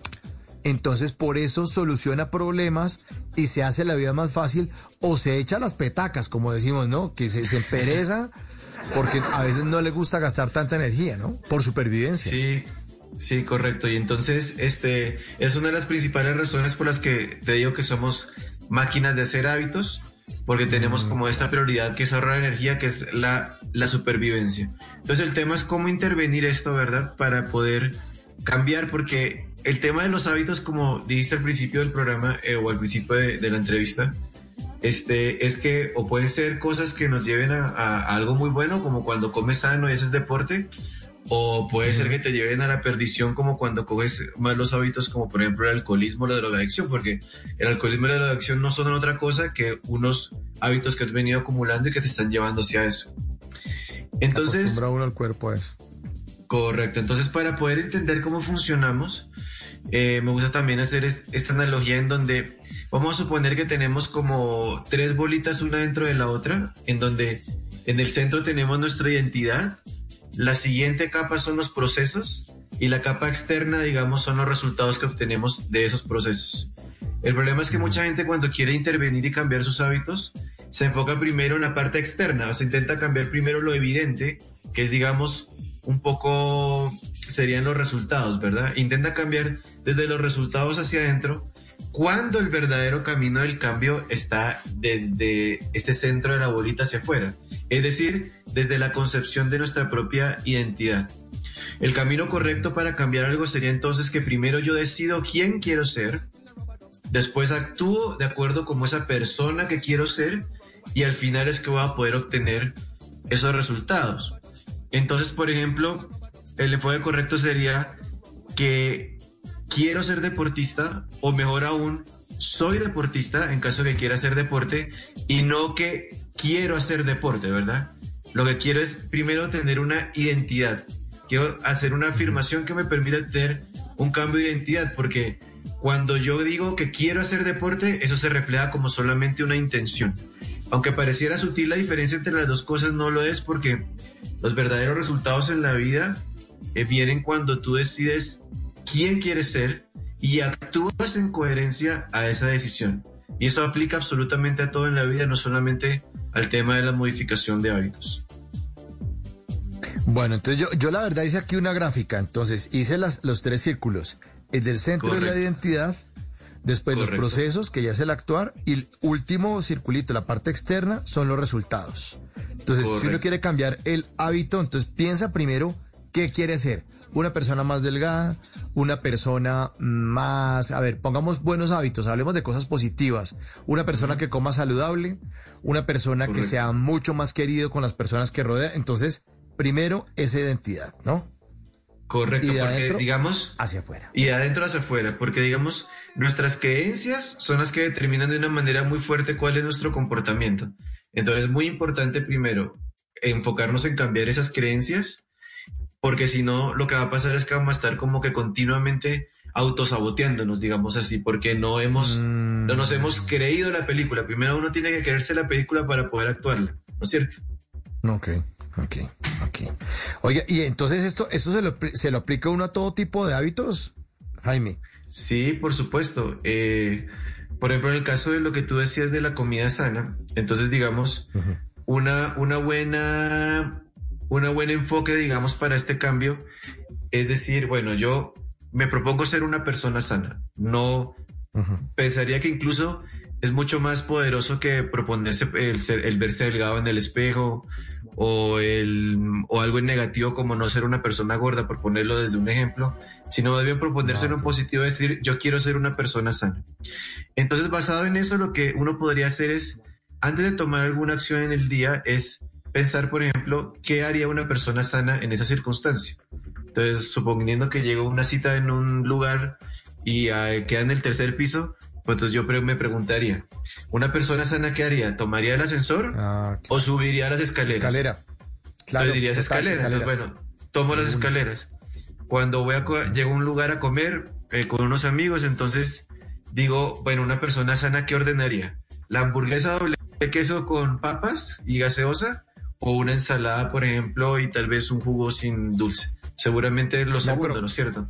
No, Jaime, no, pero no me pongas ejemplo porque así no, no, no, no, me, la pone padre. Sí, no, no, no, no, no, no, no se me meta con la hamburguesa. Hablemos de, ponga otro ejemplo de otra comida. Porque eso sí.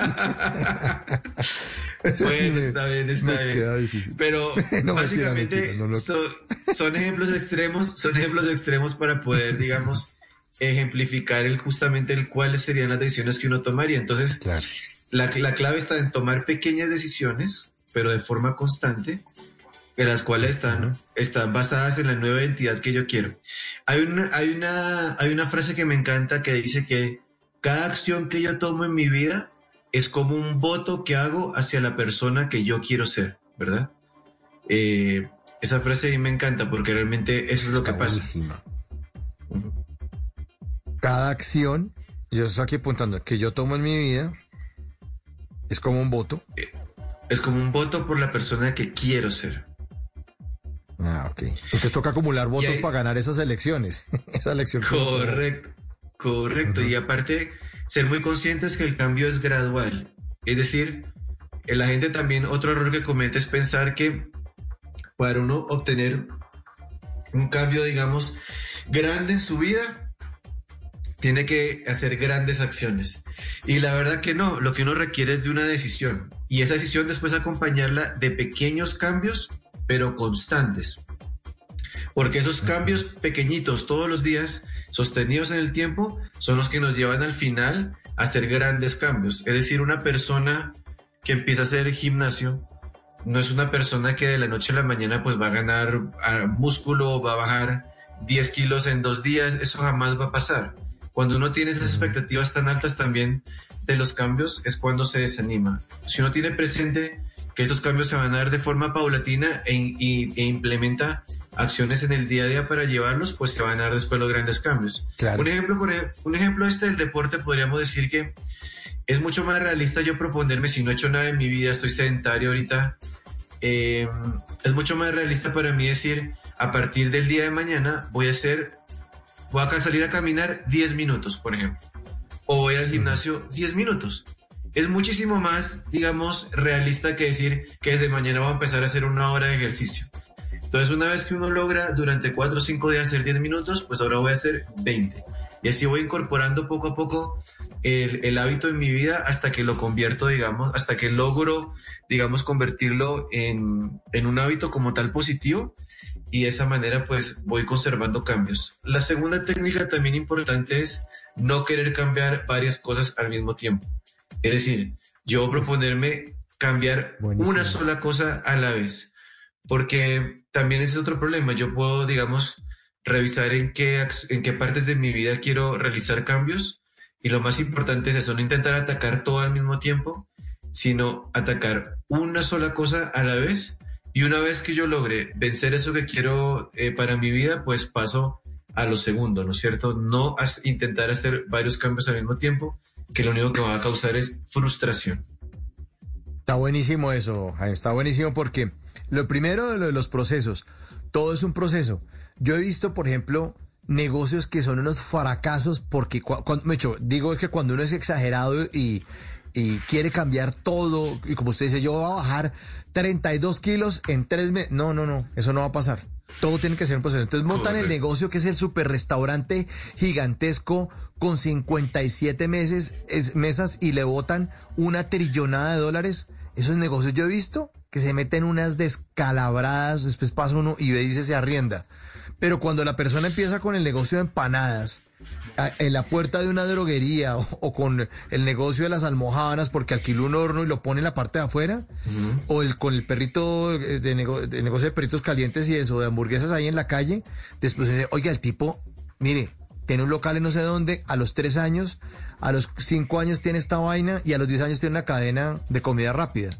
Todo es un proceso, los colombianos a veces no valoramos el proceso y queremos que es que, no, eso en tres meses, pues, por es que DMG funcionaba también ponen una pirámide, en tres meses le dan el 150% de la plata. Y es un proceso. Todo es un proceso. Y se las vainas se demoran. Las vainas se demoran. Se demoran. Esto hay que martillar, uy, pero demasiado.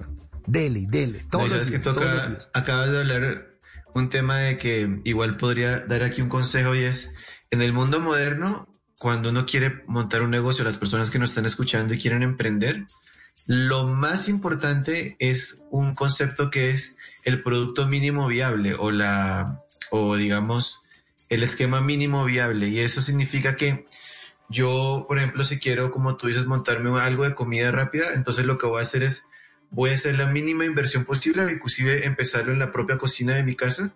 Claro, e iterar lo más rápido posible con el mercado. Es decir, si yo estoy, tengo una idea de perros calientes, no sé, lo primero que voy a hacer es intentar primero hacerlos en mi casa y a mis círculos, eh, a mi círculo más cercano y al círculo que les sigue, pues darles a probar, que vengan a mi casa a comer, pues intentar primero venderle a ellos, e intentar iterar pequeños para saber, digamos, si la idea de negocio que tengo realmente tiene cabida o no, eh, ya para poderlo implementar de una forma un poquito más grande.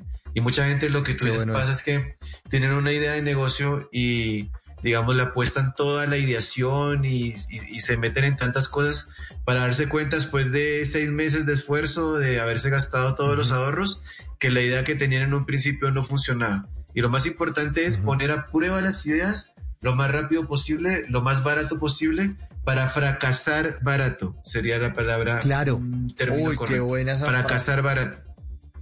Uy, sí, sí, sí, sí, es mejor fracasar barato y decir, no, queríamos poner por calientes, bueno, nos tiramos una plata y ah, sobraron unas salchichas, eso sí comimos salchichas un mes y medio, y no, nos tocó pagar un arriendo en un centro comercial que todavía estamos, nos tocó entregar el local, y, ahí los abogados están llamando porque nos fuimos y estamos debiendo no sé cuántos meses de arriendo y compramos unas máquinas que importamos de Portugal para hacer perros. No, no, no. Las cosas tienen que tener un proceso y muchas veces uno se pone de, de no sé, se emociona y se deja llevar ahí de, por, por, por- y, y termina embarrándola, termina embarrándola.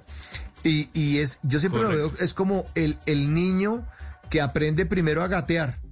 O sea, no es que yo quiero ser mar- eh, triatlonista. Sí, pero primero tiene que gatear. ¿Y qué implica gatear? Arrastrarse, darle por el piso, eh, llorar, no sé qué, en pañal. Después se empieza a parar y empieza a tocar eh, las cosas y a sostenerse y, y la, ma- la mano del papá y la vaina. Y después el chino ya se sube solo y bájese ahí, no sea tan mico. Después el chino está en el colegio y lo entrenan y ya se vuelve, ya va para los Olímpicos en Tokio. Pero primero hay que gatear y es un proceso y las cosas se demoran mucho tiempo. Y otra cosa también para resaltar, gracias Jaime que nos está diciendo y nos está aconsejando esta noche es atacar una sola cosa en la vida. Es no es que me voy a poner a dieta, mire, me- ya pagué eh, seis meses de gimnasio y hace lo que hacen los colombianos que pagan seis meses pero van seis veces, no van más. Eso es, eso, eso, eso es muy colombiano. Y, y, y entonces me compré estas gotas y me compré ya mm, una vaina para que me vibren en la barriga y me remueva la grasa. Y me metí en la dieta de las no sé cuántas calorías. No, no. Si uno se pone a hacer eso, lo más probable es que a los 15 días se mete una fracasada y le coja piedra y los amigos le digan a uno, ¿y qué pasó, Michelin? ¿Esa, esa llanta qué, Michelin? Uno, no, lo que pasa es que estaba lloviendo, entonces no pude ir al gimnasio, no, pero ya quizás ahorita en agosto me pongo las pilas. Y esos son proyectos que uno abandona por tratar de hacer todo, no hace un carajo. Correcto. Y aquí quisiera darle como algunos tips también a la gente en relación a este tema de la modificación de hábitos. Y el primero importante es que yo debo escribir mis hábitos actuales, es decir, coger un cuadernito y empezar, es muy, es como interesante uno describir, ir anotando su día, digámoslo, hacer como un pequeño diario en el que yo digo, a ver, me levanto, hago esto, hago lo otro, no sé qué, para ir identificando durante el día cómo es que yo me voy comportando, porque a veces muchas, muchas veces uno no es ni siquiera consciente de muchas cosas que hace durante el día, ¿verdad? O que pierde tiempo en ciertas cosas. Y el anotarlo y tenerlo ya visualmente nos permite entender, digamos, en qué estado estamos en este momento. Es como tanto partir eh, de dónde partir, de dónde partimos, como también identificar, digamos, los puntos de mejora. Y eso también para qué me sirve? Me sirve porque una forma muy efectiva de yo incorporar un nuevo hábito en mi vida, un nuevo hábito positivo en mi vida, es una técnica que se llama la acumulación de hábitos. ¿Y eso qué significa? Yo simplemente, eh, vamos a suponer que tú quieras comer una, una meta que te pusiste es, parte de comer más sano, voy a empezar a comer fruta en la mañana. Entonces lo que vas a hacer es que vas a revisar ese diario que tienes y vas a decir, por ejemplo, ah, yo me levanto 6 de la mañana, 6 y cuarto estoy, voy al baño, 6 y 20 me hago tal cosa. Entonces, digamos, ente- vas a buscar uno de, entre dos de esos hábitos que ya haces, ¿verdad? Que ya están en tu vida, vas a meter el hábito de comerte una manzana en la mañana, por ejemplo. Entonces va a ser mucho más fácil que lo cumplas porque lo vas a atar a un hábito que tú actualmente ya tienes y ya tienes un horario más o menos fijo que lo haces. Entonces, digamos, una técnica es esta acumulación de hábitos, que es amarrar un hábito nuevo que quiero lograr con uno que ya tengo existente y que es algo que hago con, como hábito todos los días de mi vida. Eso es una técnica. Qué buena esa técnica. Sí, porque además el, el cerebro trabaja por asociación. Entonces ya si, si es la manzana, está viendo mañanas Blue 6 AM, entonces asocia que cuando oiga Néstor Morales con el resumen de las noticias, ¿no es que? Ahí se está comiendo la manzana. Porque era un momento que, que, que ya estaba metido. Pues métalo ahí. Si ya funciona y tiene ese cajoncito, pues a ese cajoncito métale el nuevo hábito y va para adelante. Claro. Otra, otra, digamos, técnica importante cuando yo quiero involucrar unos hábitos en mi vida es eh, hacerlos más obvios, digámoslo así, hacerlo más obvio para yo querer modificar esa conducta. Entonces, por ejemplo, una forma de hacerlo más obvio es ponerle una hora y un lugar a esa conducta nueva que yo quiero hacer. No es lo mismo, digamos, yo decir de forma etérea, quiero hacer tal cosa o, digamos, eh, volvemos al tema de los deportes, quiero, quiero empezar a hacer deporte, a decir, no, yo a partir de mañana, lunes, a las 7 de la mañana voy a hacer, entonces eh, dentro de mi agenda voy colocando todos los días a las 7 de la mañana esos 10 minutos iniciales que quiero hacer de deporte. Entonces lo pongo, le pongo una hora y le pongo un lugar en donde voy a desarrollar esa nueva conducta. Y es como que hago una cita conmigo mismo para cumplirla. Es, una de la, es otra de los tips que doy, digamos, para poder involucrar un nuevo hábito. Sí, además, eh, porque yo lo aprendí muy duro, eh, que alguna vez una, yo quería imprimir un libro, publicar un libro, y fue hace muchos, muchos, muchos años, y la persona de la editorial me dijo, eh, bueno, está buena la idea, siéntese, escríbalo, pero pongámosle fecha. Y me dijo esa vez, si uno no le pone fecha a los proyectos, nunca los va a cumplir. Y yo, bueno, listo, hermano, entonces nos estamos hablando. Hasta luego. Nunca hice un carro, no le puse la fecha, es que le había puesto ahí en esa reunión. Yo he dicho, venga, eh, usted que tiene experiencia, ¿en cuánto tiempo puede hacer uno de estos, este, este, tipo de proyectos? Y que me haya hecho seis meses, tres años o diez años, o lo que sea, pero como no pusimos fecha, eh, esto fue el proyecto, y, lo, va a, contar a propósito de fecha a la fecha. Cuando yo hablé con él, era 1999. ¿Sabe cuándo publiqué mi primer libro? En el 2012. O sea, es que me iba dando como con un poquito de garra. O sea, 13 años después salió el primer libro que publiqué porque no le puse fecha. Error. Sí, error. Entonces usted recomienda fecha y lugar, ¿no? Fecha y dónde va a ocurrir.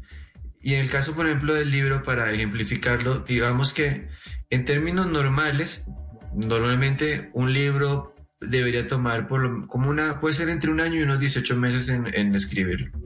Entonces, vamos a suponer, entonces si lo primero, un gran amigo que es escritor, él me recomendaba lo primero hacer es hacer como el atacarlo desde el punto de vista del esqueleto. Yo coloco cuáles van a ser, digamos, mi índice. Primero hago mi índice, que sería el esqueleto. El primer capítulo va a ser esto, el segundo capítulo este, el tercer capítulo este, el cuarto capítulo este. Entonces, si yo, si mi libro va a tener seis capítulos y me puse una meta de 12 meses, pues entonces tengo que hacer un capítulo cada dos meses. Y si tengo que hacer un capítulo cada dos meses, entonces tengo que, a ver, un capítulo, si mi libro va a tener, vamos a suponer que cada capítulo va a tener 30 hojas, eso significa que yo tengo que por lo menos escribir una hoja cada dos días, tengo que escribir media hoja diaria. Entonces, cuando yo digo, a ver, escribir media hoja diaria no es muy difícil, ¿no? O sea, yo claro que puedo escribir media hoja diaria. Todo lo que voy a hacer es, coloco en mi calendario, eh, voy a escribir todos los días eh, a una hora que no me molesten, entre seis y media y siete y media de la mañana. Esa va a ser mi hora de escritura, que estoy recién tomado el café y todo. Entonces voy a tomar esta hora diaria para escribir esta media página. Y no me voy a parar de aquí hasta que no la escriba. Entonces puse hora y lugar y una vez que uno va como todo en la vida, acumulando esa media página diaria, a los 12 meses tiene su libro escrito y, tiene, y se lo va a entregar al editor para que lo revise. Claro, tiene que además fragmentar los, los retos. Y entonces poner, porque son, son pequeñas metas, porque es más fácil, si uno, poniendo el, tema del libro, es más fácil escribir eso, escribir, decir, pues yo, el, el, me he hecho el poder de hacer una cosa tonta en un día, de avanzar un poquito. Pero si uno mira para atrás, ¿en cuánto tiempo lleva? No llevo 365 días. Uf, mire todo lo que tiene. Puedes mandarse un Quijote si quiere. Pero si uno va a decir, es que me voy a sentar a escribir el Quijote y piensa en ese libro tan gordo, uy, uno se llena de pereza y dice, no, esa vaina está muy pena. Yo no, como... Entonces es fragmentar y, ponerle mini fechas, puertos. Claro, y esa es la principal una de las principales razones por las que la gente no cumple sus metas es precisamente porque no las fragmenta. Porque digamos, eh, como tú dices, vemos la tarea tan grande, tan majestuosa, que realmente no la, no la, vemos inalcanzable, por un lado. Y por otro, también porque se subestima el poder de, las, de los actos pequeños. Que precisamente hay lo que tú acabas de decir. Si yo digo, no, pero es que es una bobada escribir media página. No, pues haga la bobada de escribir media página diaria y se va a dar cuenta que al final de un año tiene el libro. Lo que pasa es que dices, claro. simplemente subestimas esa pequeña acción y al subestimarla no la haces y como lo haces tampoco llegas a la meta que quieres. Qué bueno eso, qué bueno eso. Sí, es el poder de hacer una pendejadita diaria. Una, una, no. Si quieren, ustedes quieren bajar de peso, si quieren mm, leer, pues lean 10 minutos y al día, tranquilos. Ah, pues se van a demorar más. De pronto se van a animar a leer 15. Solamente 15, no es que a mí me da sueño, pero quiero ser un lector. Yo me hice ese propósito el 31 de diciembre del año pasado y mire, ya estamos en julio y nada. Pues coja, coja y lea 10 minutos, coja 5 pues, 5. Correcto. Pero, pero, hacerlo todos los días, ¿no? Una cosa como tú sabes, eh, eh, yo cogí en, cuando quiero terminar un libro, lo que yo hago es, por ejemplo, dedicarle máximo 15 minutos de lectura al día. Y unos, y ustedes, ustedes se van a quedar sorprendidos, uno, pero 15 minutos, sí, 15, pero todos los días. Lea, 15, lea 15 minutos diarios y se va a dar cuenta que se va a estar comiendo un libro al mes, sin ningún problema, solamente leyendo 15 minutos al día. Sino que la gente obviamente menosprecia leer 15 minutos y quiere sentarse a leer 3 horas y por eso nunca lo hace. Em, claro. En, e, en, ese sentido también, por ejemplo, es muy importante, eh, otra técnica que podemos aplicar es el de adquirir hábitos semi-buenos. Y tú dices que semi-buenos, sí. ¿Cuáles, son los hábitos semi-buenos? Por ejemplo, por ejemplo, vamos a suponer que yo tengo la, eh, una necesidad muy grande de después de almorzar comerme algo dulce. Entonces lo que voy a hacer es que en vez de comerme, pues, eh, vamos a suponer que me gusta el helado, en vez de comprar helado normal, empiezo a comprar helado light para la casa. Entonces, no es lo mismo en calorías comerme una bola de helado normal que comerme una bola de helado light, por ejemplo. Entonces, este es un hábito semi bueno. La otra cosa es, eh, a una persona, a un amigo mío le gustaba mucho el chocolate. Entonces, él compraba chocolates en la casa y tenía pues esta costumbre de comerse pues casi que media barra de chocolate después del almuerzo. Y lo que hizo fue cambiar la técnica y empezó a comprar estos quises, ¿no? Estos de Hershey que son estos ah, gotitas de chocolate. Entonces, lo chiquito, entonces lo que hacía es, eh, igual como tenía esa necesidad de comerse chocolate después, entonces lo que hacía es comer simplemente un kiss de estos después de, de almuerzo. Entonces, digamos, no es que sea lo mejor del mundo comer dulce después de almorzar, pero eh, obviamente no es lo mismo comerse media barra de chocolate que comerte un, un, chocolatico de esos pequeños, ¿no es cierto? o, se busca un mango de dulce de esos chiquitos. Eso también tiene azúcar como un berraco. Pero como tiene fibra, entonces, claro, le entra al cuerpo, porque es distinto mandarse. Eh, claro, las chocolatinas son deliciosas. Eso sí, es que una, una jumboyet de esas que tiene maní. esos cuadritos son lo máximo. Pero, pero claro, si uno quiere, ah, sí, está bien chévere. los hábitos, los hábitos semi buenos, los va cambiando y además van y va engañando al cerebro. Le dice, bueno, yo le doy, pero, pero no lo que usted me está pidiendo todo el tiempo, porque no, mire, míreme esta panza. Correcto. Y la otra técnica muy buena para adquirir hábitos nuevos es el diseño de ambientes. Digamos, muchas veces uno no puede controlar todo lo que pasa en el ambiente, pero hay ciertas cosas que sí podemos controlar. Entonces, por ejemplo, has hecho, ah, estamos hablando mm, más temprano de la lectura. Entonces, por ejemplo, suponiendo que yo quiero empezar a leer, entonces lo primero que voy a hacer obviamente es identificarme con eso. ¿Y qué quiere decir? Que yo quiero ser una persona culta. Entonces, trabajo desde mi identidad y es, yo quiero convertirme en una persona culta. Entonces, una persona culta que hace, leer, es una de las cosas que hace. Entonces, bueno, voy a empezar con el hábito de la lectura. Y lo que voy a hacer es que voy a buscar unas temáticas de unos libros súper chéveres que me gusten mucho, que me que me entusiasme la temática. Y voy a colocar estos dos o tres libros en lugares de la casa en donde normalmente paso yo. Ejemplo, si yo paso mucho tiempo en la sala de la casa, pues voy a colocar uno de estos libros en la mesita y al lado del lugar donde yo me siento. Si yo, digamos, antes de dormir, lo que voy a hacer es que eh, para tener un, eh, que el, el, hábito de lectura antes de dormir, voy a colocar otro de estos libros al lado de mi mesita de noche. O así en unos dos o tres lugares de la casa en donde yo normalmente estoy, porque al ver el libro me voy a recordar de lo que quiero hacer y va a ser mucho más probable que coja el libro y lo empiece a leer que si simplemente lo tengo por allá metido en la biblioteca o metido en un cajón en mi cuarto, ¿no es cierto? Entonces, eh, este diseño de ambientes también nos ayuda a hacer más obvias las cosas. Em, otra forma de diseñar los ambientes cuando yo quiero en cambio dejar un hábito malo, también podría ser el tema de lo que compro para la casa. Es decir, ustedes de que vaya al supermercado y haga la lista del supermercado, si su objetivo, por ejemplo, es dejar de comer comida chatarra, pues no la compre. Es el problema que uno va al supermercado y suena, yo sé que suena obvio y suena estúpido, pero es que nos pasa.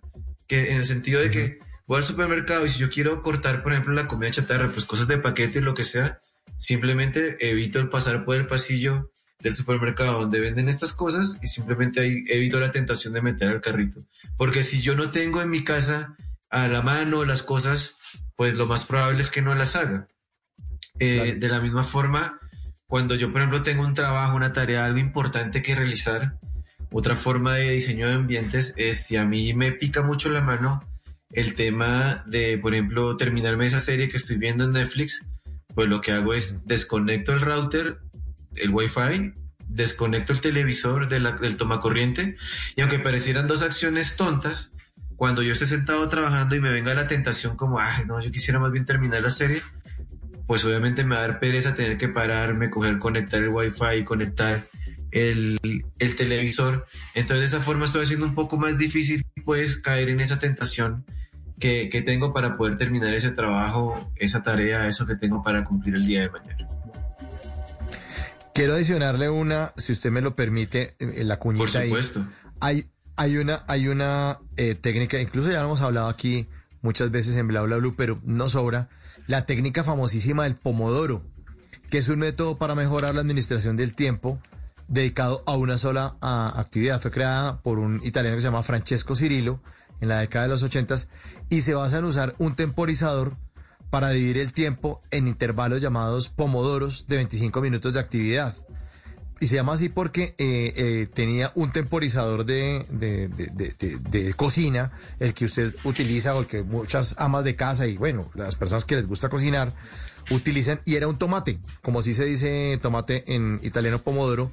Entonces el tipo lo que cogió fue el, el, temporizador, que era para la pasta y la cosa ya italiana, dijo, no, voy a hacer una cosa, me voy a aplastar en esta silla, voy a poner el temporizador que es para la pasta, lo voy a poner aquí en 25 minutos, y no voy a hacer nada distinto, nada distinto a hacer lo que tengo que hacer aquí. Nada. Y así me den ganas de entrar al baño, me entren llamadas, pase el gato y, y, me pase así con el gato frente al teclado para que yo lo consienta. Lo que sea, yo no voy a despegarme de acá hasta que pasen los 25 minutos. Y la técnica dice que después de que pasen los 25 minutos, uno ya se para y se estira y va al baño y deja todo pendiente. No, no responde WhatsApp, no responde correos.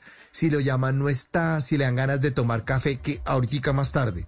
Y en esos cinco minutos ya se para y hace eso. Y vuelve y pone el, el pomodoro o el, o el temporizador. No hay que comprarlo, no hay que ir a comprar en artículos de cosas para la cocina, porque los relojes, los celulares ya tienen temporizador.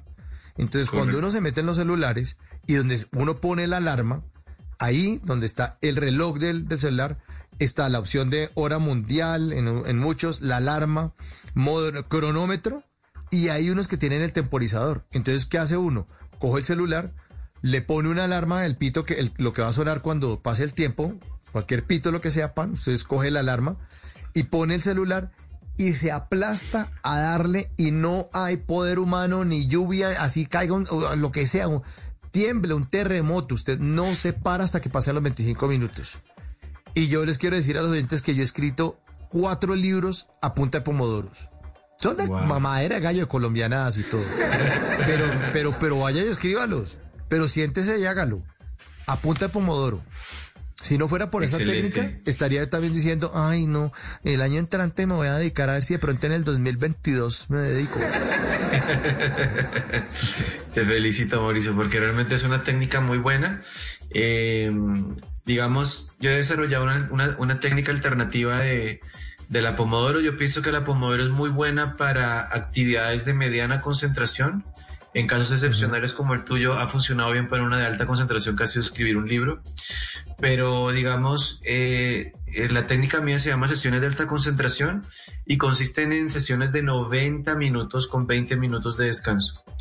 Está, ¿por qué, por qué son de 90 minutos? Porque eh, eso está regulado según nos- nuestros ciclos ultradianos. Nosotros estamos, el ser humano viene ya de por sí con el cassette listo para trabajar de forma óptica, eh, de forma óptima, perdón, en 90 minutos.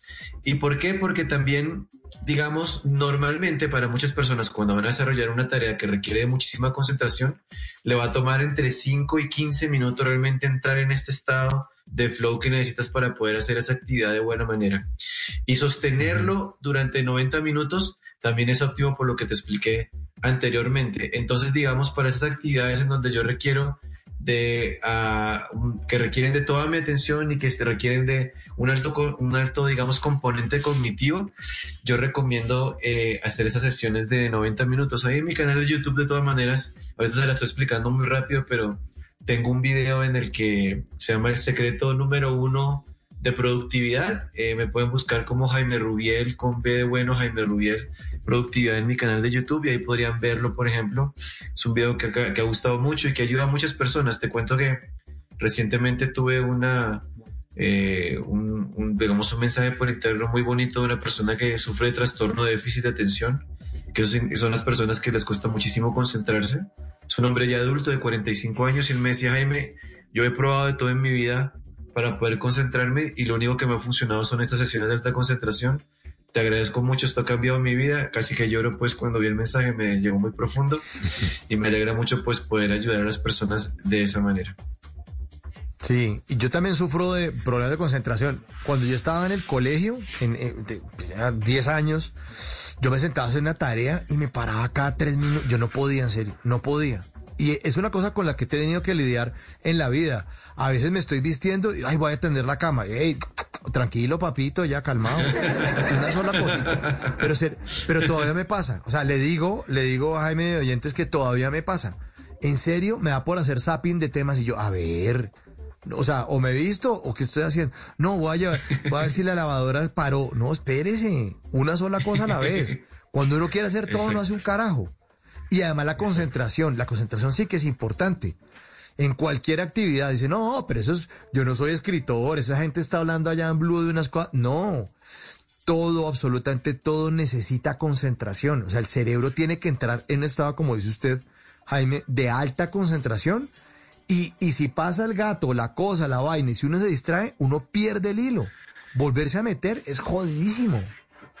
No, Mauricio, tú eres un ejemplo de eso y, te agradezco por haberlo traído a colación y, y realmente yo le invito a las personas, a los oyentes que nos, que nos, que están en este momento pues escuchándonos que, que realmente lo prueben en su vida, prueben, prueben el poder que significa poderte concentrar, ya sea pues con la técnica de Pomodoro los 25 minutos o los 90 minutos con la técnica mía, pero de todas maneras créame que esto es algo que cambia vidas en el sentido de que uno no se da cuenta cuando está picando y picando en diferentes actividades lo improductivo que se vuelve. O sea, es decir, uno termina con un poco son de tareas inconclusas o a medio hacer y con una sensación de cansancio y agobio al final del día. En cambio, cuando uno organiza sus tareas de tal forma en que cada una le va a dar su tiempo, el tiempo determinado que necesita para hacerla, como es el caso, por ejemplo, la técnica Pomodoro, la otra que estábamos hablando, te aseguro que te, vas a dar cuenta de cómo se te multiplica el tiempo y cómo puedes hacer muchísimas cosas en el día, hacerlas bien hechas, y que eso es lo importante, porque la productividad para mí no se mide en cantidad, se mide en calidad. En la medida en que uno va haciendo cosas que realmente tengan impacto, tanto en la vida propia como en la vida profesional o en la vida personal, como lo quieras o en la de los demás.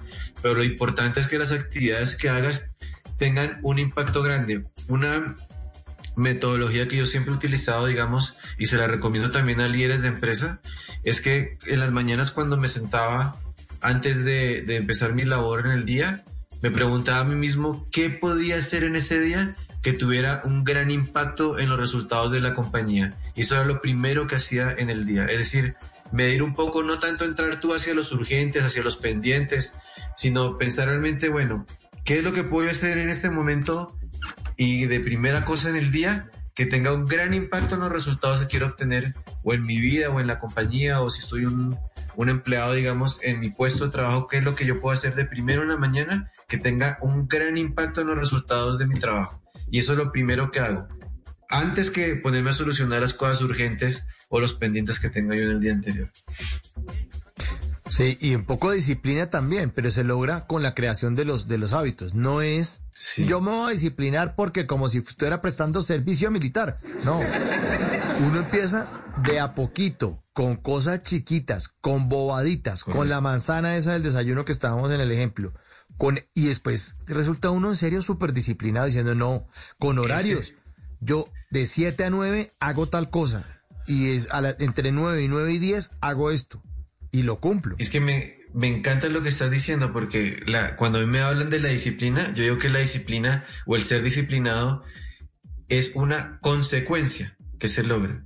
No es una característica que se adquiere de la noche a la mañana o simplemente con, a base de, entre comillas, la fuerza de voluntad, en el sentido de que es una consecuencia de uno poder hacer estas pequeñas acciones que estamos hablando. Cuando uno logra hacer estas pequeñas acciones diarias, eh, como tú dices, de pronto se da cuenta y en 6, 7 meses se ha convertido en una persona disciplinada sin que ni siquiera te hayas dado cuenta. Qué bueno, qué bueno. 11 de la noche, 58 minutos. Esas eran las instrucciones para ser usted el arquitecto de sus hábitos en vez de ser una víctima de ellos. Jaime Rubiel, muchísimas gracias por hacer parte de Bla Bla Bla. Un gran abrazo.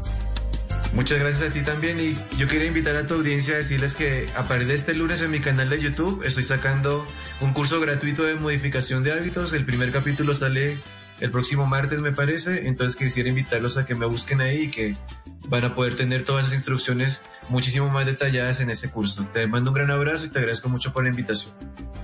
Jaime Rubiel en Bla Bla Blue.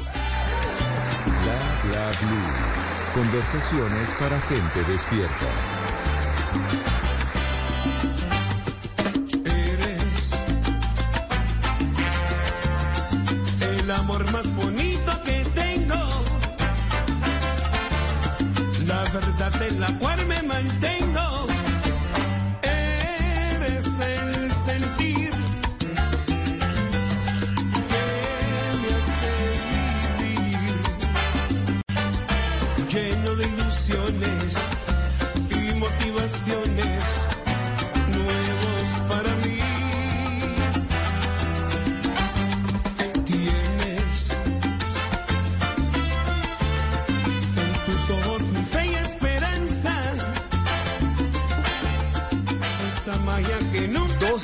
punto. Ya es jueves 15 de julio.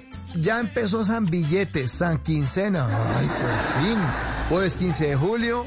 Viene Voces y Sonidos con Miguel Garzón, las noticias más importantes de Colombia y el mundo. Y al regreso ustedes se toman bla bla blue en el 316-692-5274, finalizando esta hora con esta canción de la música de los 90, El amor más bonito, Tito Nieves, una canción de 1991. Suena en bla bla blue, conversaciones para gente cada vez más despierta.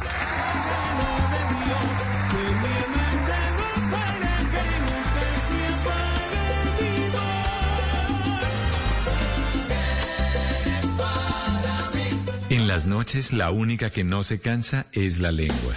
Por eso, de lunes a jueves a las 10 de la noche empieza Bla Bla Blue con invitados de lujo. ¿Qué tal amigos? Les saluda Omar Geles. Soy Jimmy Vázquez. Los saluda Fernando el Flaco Solórzano. Mi familia de Colombia, soy la cantante española Melody. Les saluda Pedro Palacio. Yo soy Iván Marino. Los saluda Hablado. Los saluda Carolina Lao. Con buena música, con historias que merecen ser contadas, con expertos en esos temas que desde nuestra casa tanto nos inquietan y con las llamadas de los oyentes que quieran hacer parte de este espacio de conversaciones para gente despierta. Bla Bla Blue. De 10 de la noche a 1 de la mañana. Bla Bla Blue. Porque ahora te escuchamos en la radio.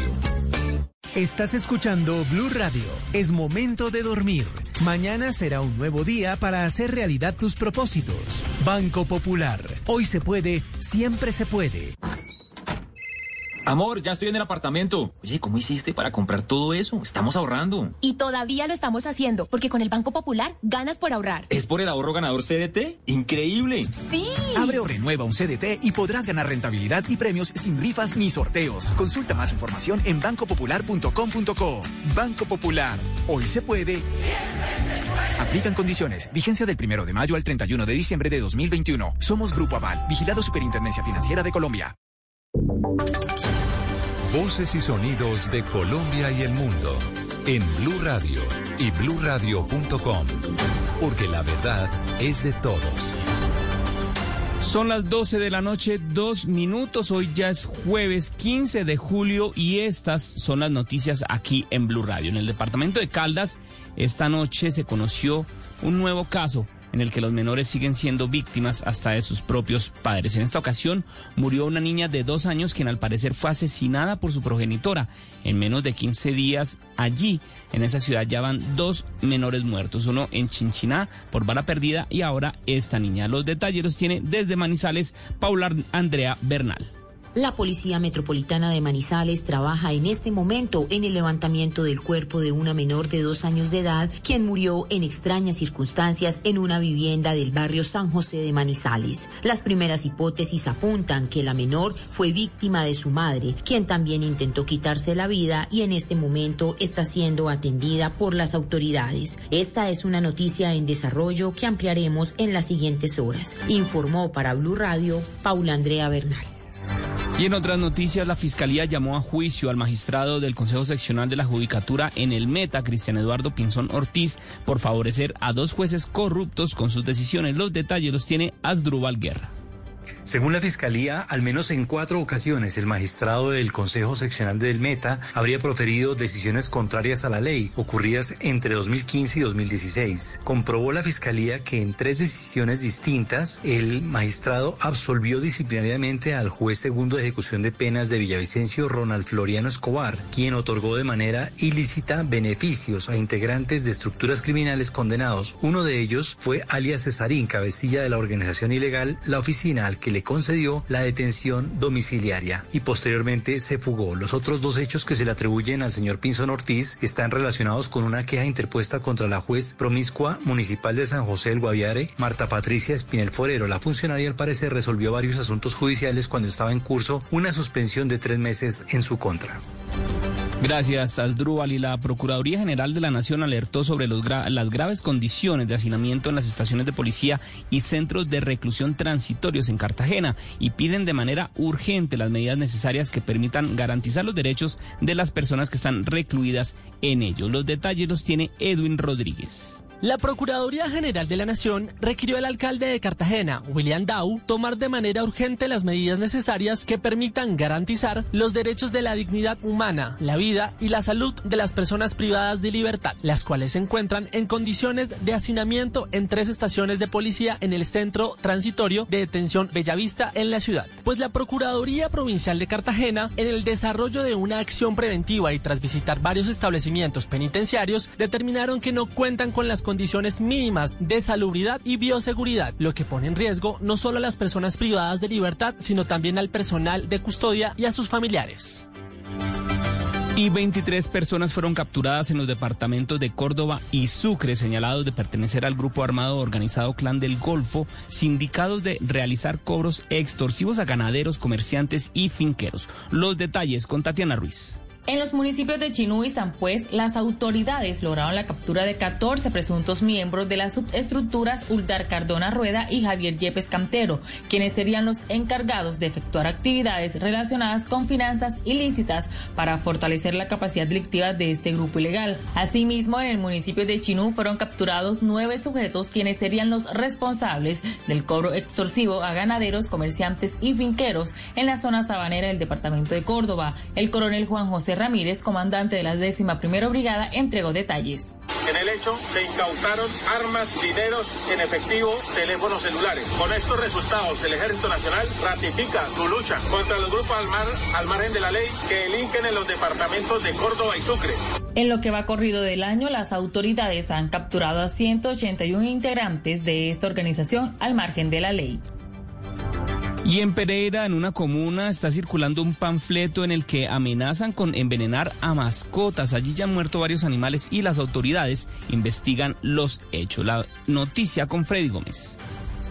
Álvaro Arias, secretario de Gobierno de Pereira, asegura que sí conocen los panfletos que están repartiendo en el occidente de la ciudad de Pereira y que además ya han matado a varias mascotas.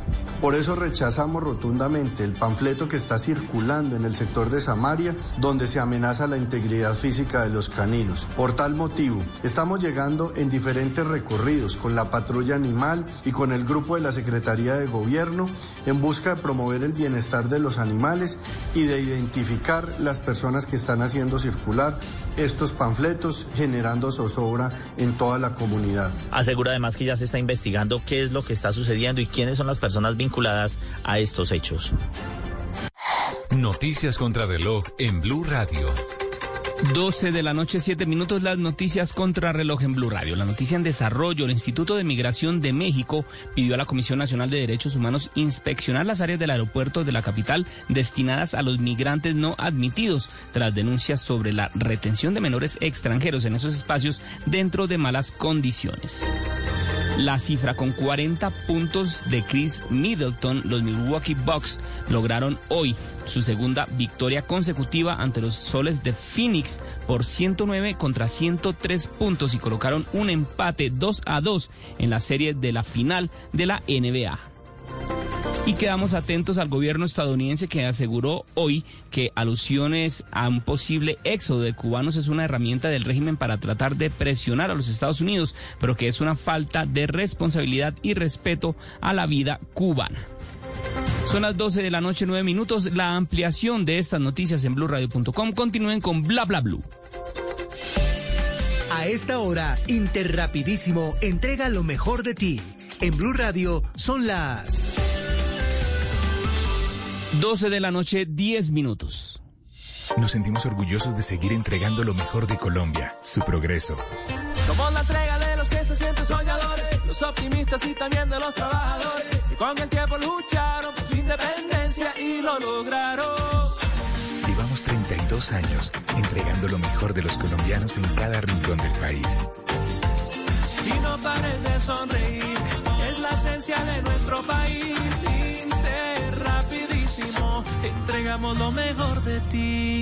En las noches la única que no se cansa es la lengua. Por eso, de lunes a jueves a las 10 de la noche empieza Bla Bla Blue con invitados de lujo. Hola, soy Marcela Carvajal. Los saluda Julio Alberto Ríos, Julio Profe, el youtuber. Los saluda Ever Vargas. Saluda María Jimena Duzán. Les habla Jaro el trompetero. Les habla Alfredo Gutiérrez.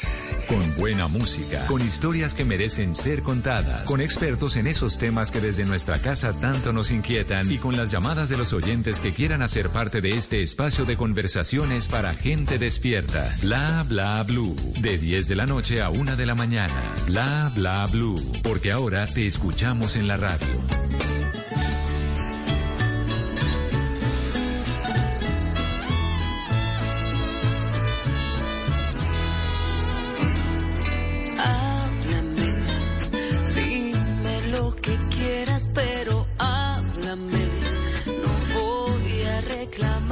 Porque esta vez lo único que quiero es saber de ti.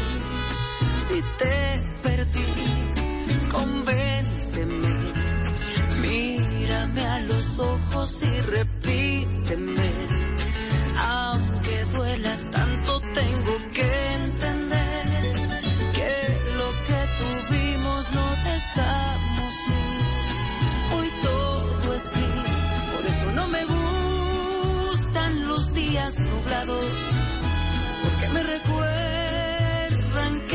Tengo el corazón.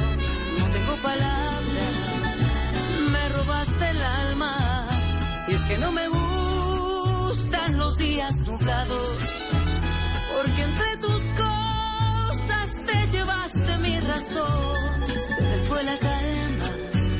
Desde que te fuiste, ya no sale el sol.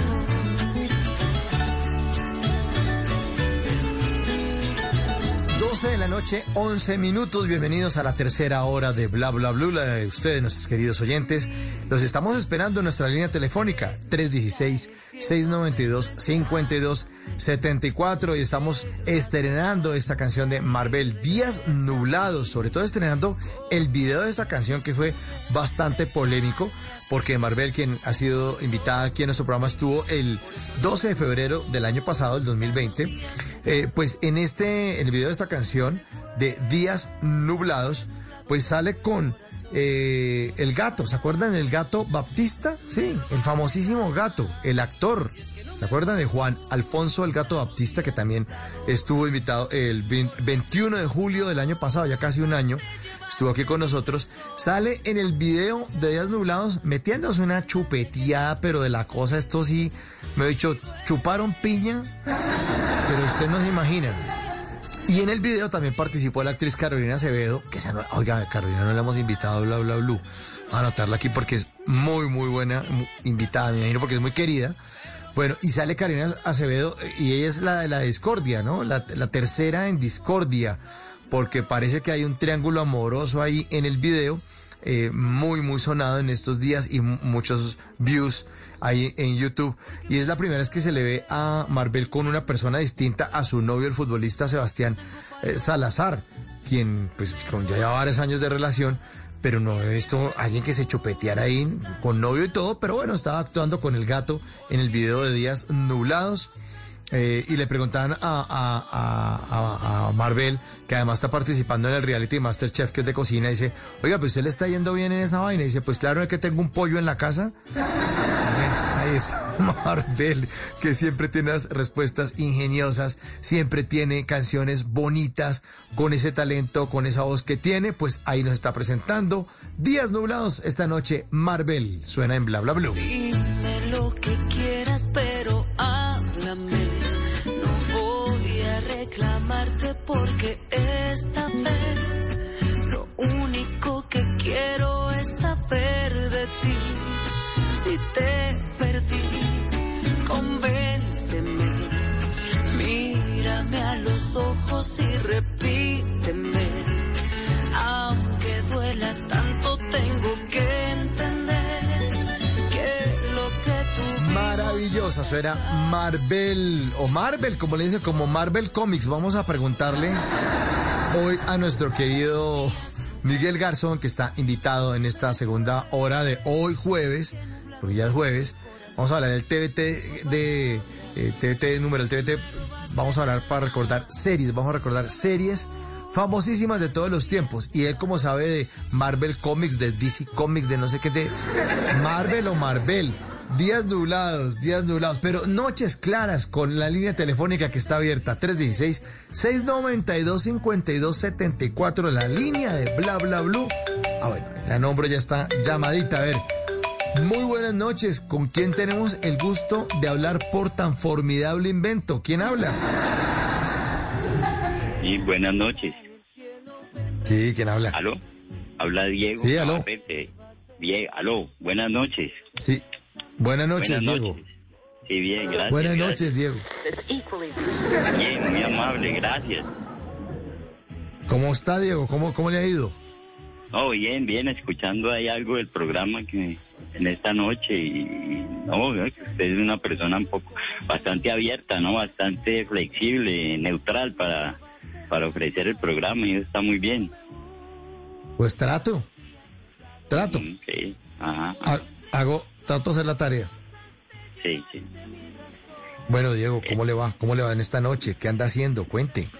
No, aquí reflexionando ya a esta hora de la noche, algo, algo como a esta hora que uno necesita como, como, como reflexionar algo en Dios, ¿no? En, en él, en, en el espíritu, pues, para poder uno pues seguir adelante, ¿no? Y, y que sí, es más básicamente eso.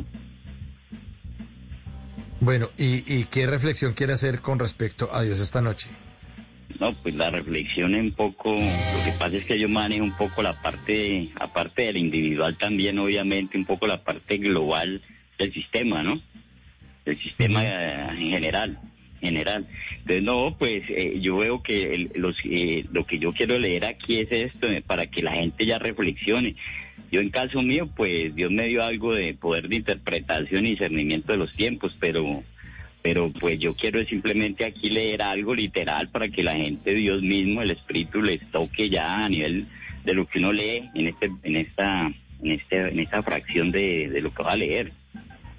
Bueno, a ver, adelante, lo escuchamos. Eh, Zacarías, Zacarías en la Biblia que habla sobre el tema general, los carros y espíritus. Eso es simbólico, ¿no? Brote edificará templo, que dice capítulo 6 entonces levanté los ojos de nuevo, gloria a Dios, y vi y miré. Había cuatro carros que salían de entre dos montañas, y las montañas eran montañas de cobre. En el primer carro habían caballos rojos, y en el segundo carro caballos negros, y en el tercer carro había caballos blancos, y en el cuarto carro caballos manchados y procedí a responder y decir al ángel que hablaba conmigo, ¿qué son estos, mi señor? Así que el ángel respondió y me dijo, estos son los cuatro espíritus de los cielos que salen después de haber tomado su puesto delante del Señor de toda la tierra. En cuanto a aquel en que están los caballos negros, salen hacia la tierra del norte, los países del norte. Y en cuanto a los blancos, tienen que salir hacia detrás del mar y en cuanto a los manchados, tienen que salir hacia la tierra del sur, naciones del sur. Y en cuanto a los abigarrados o manchados, tienen que salir y seguir buscando dónde ir para andar por la tierra. Entonces dijo, vayan, anden por la tierra. Y empezaron a andar por la tierra, los últimos, los manchados. Y él procedió a gritarme y hablarme y dijo, el ángel, mira, los que salen hacia la tierra del norte países del norte. Son los que han hecho que el Espíritu de Jehová descanse en la tierra del norte. Y la palabra de Jehová continuó ocurriéndome y dijo, que haya un tomar algo del pueblo desterrado, como en este caso, ¿no? Pueblo desterrado es todo el que está ansioso y muy necesitado a nivel global, ¿no? Ese es que haya un tomar algo del pueblo desterrado, aún de Geldai, de Tobilla y de Gedaya, y tú mismo tienes que ir en aquel día y tienes que entrar en la casa de Josías, hijo de Sofonías, con estos que han venido de Babilonia. Y tienes que tomar plata y oro y hacer una magnífica corona y ponerla sobre la cabeza de Josué, hijo de Josafat, el sumo sacerdote. Y tienes que decirle, esto es lo que ha dicho Jehová de los ejércitos. Aquí está el hombre cuyo nombre es brote, y de su propio lugar brotará, y ciertamente edificará el templo de Jehová, y él mismo y él mismo edificará el templo de Jehová y él por su parte llevará la dignidad y tiene que sentarse y gobernar en su trono y tiene que llegar a ser sacerdote sobre su trono y el consejo mismo de la paz resultará estar entre ambos, entre gobernante y sacerdote.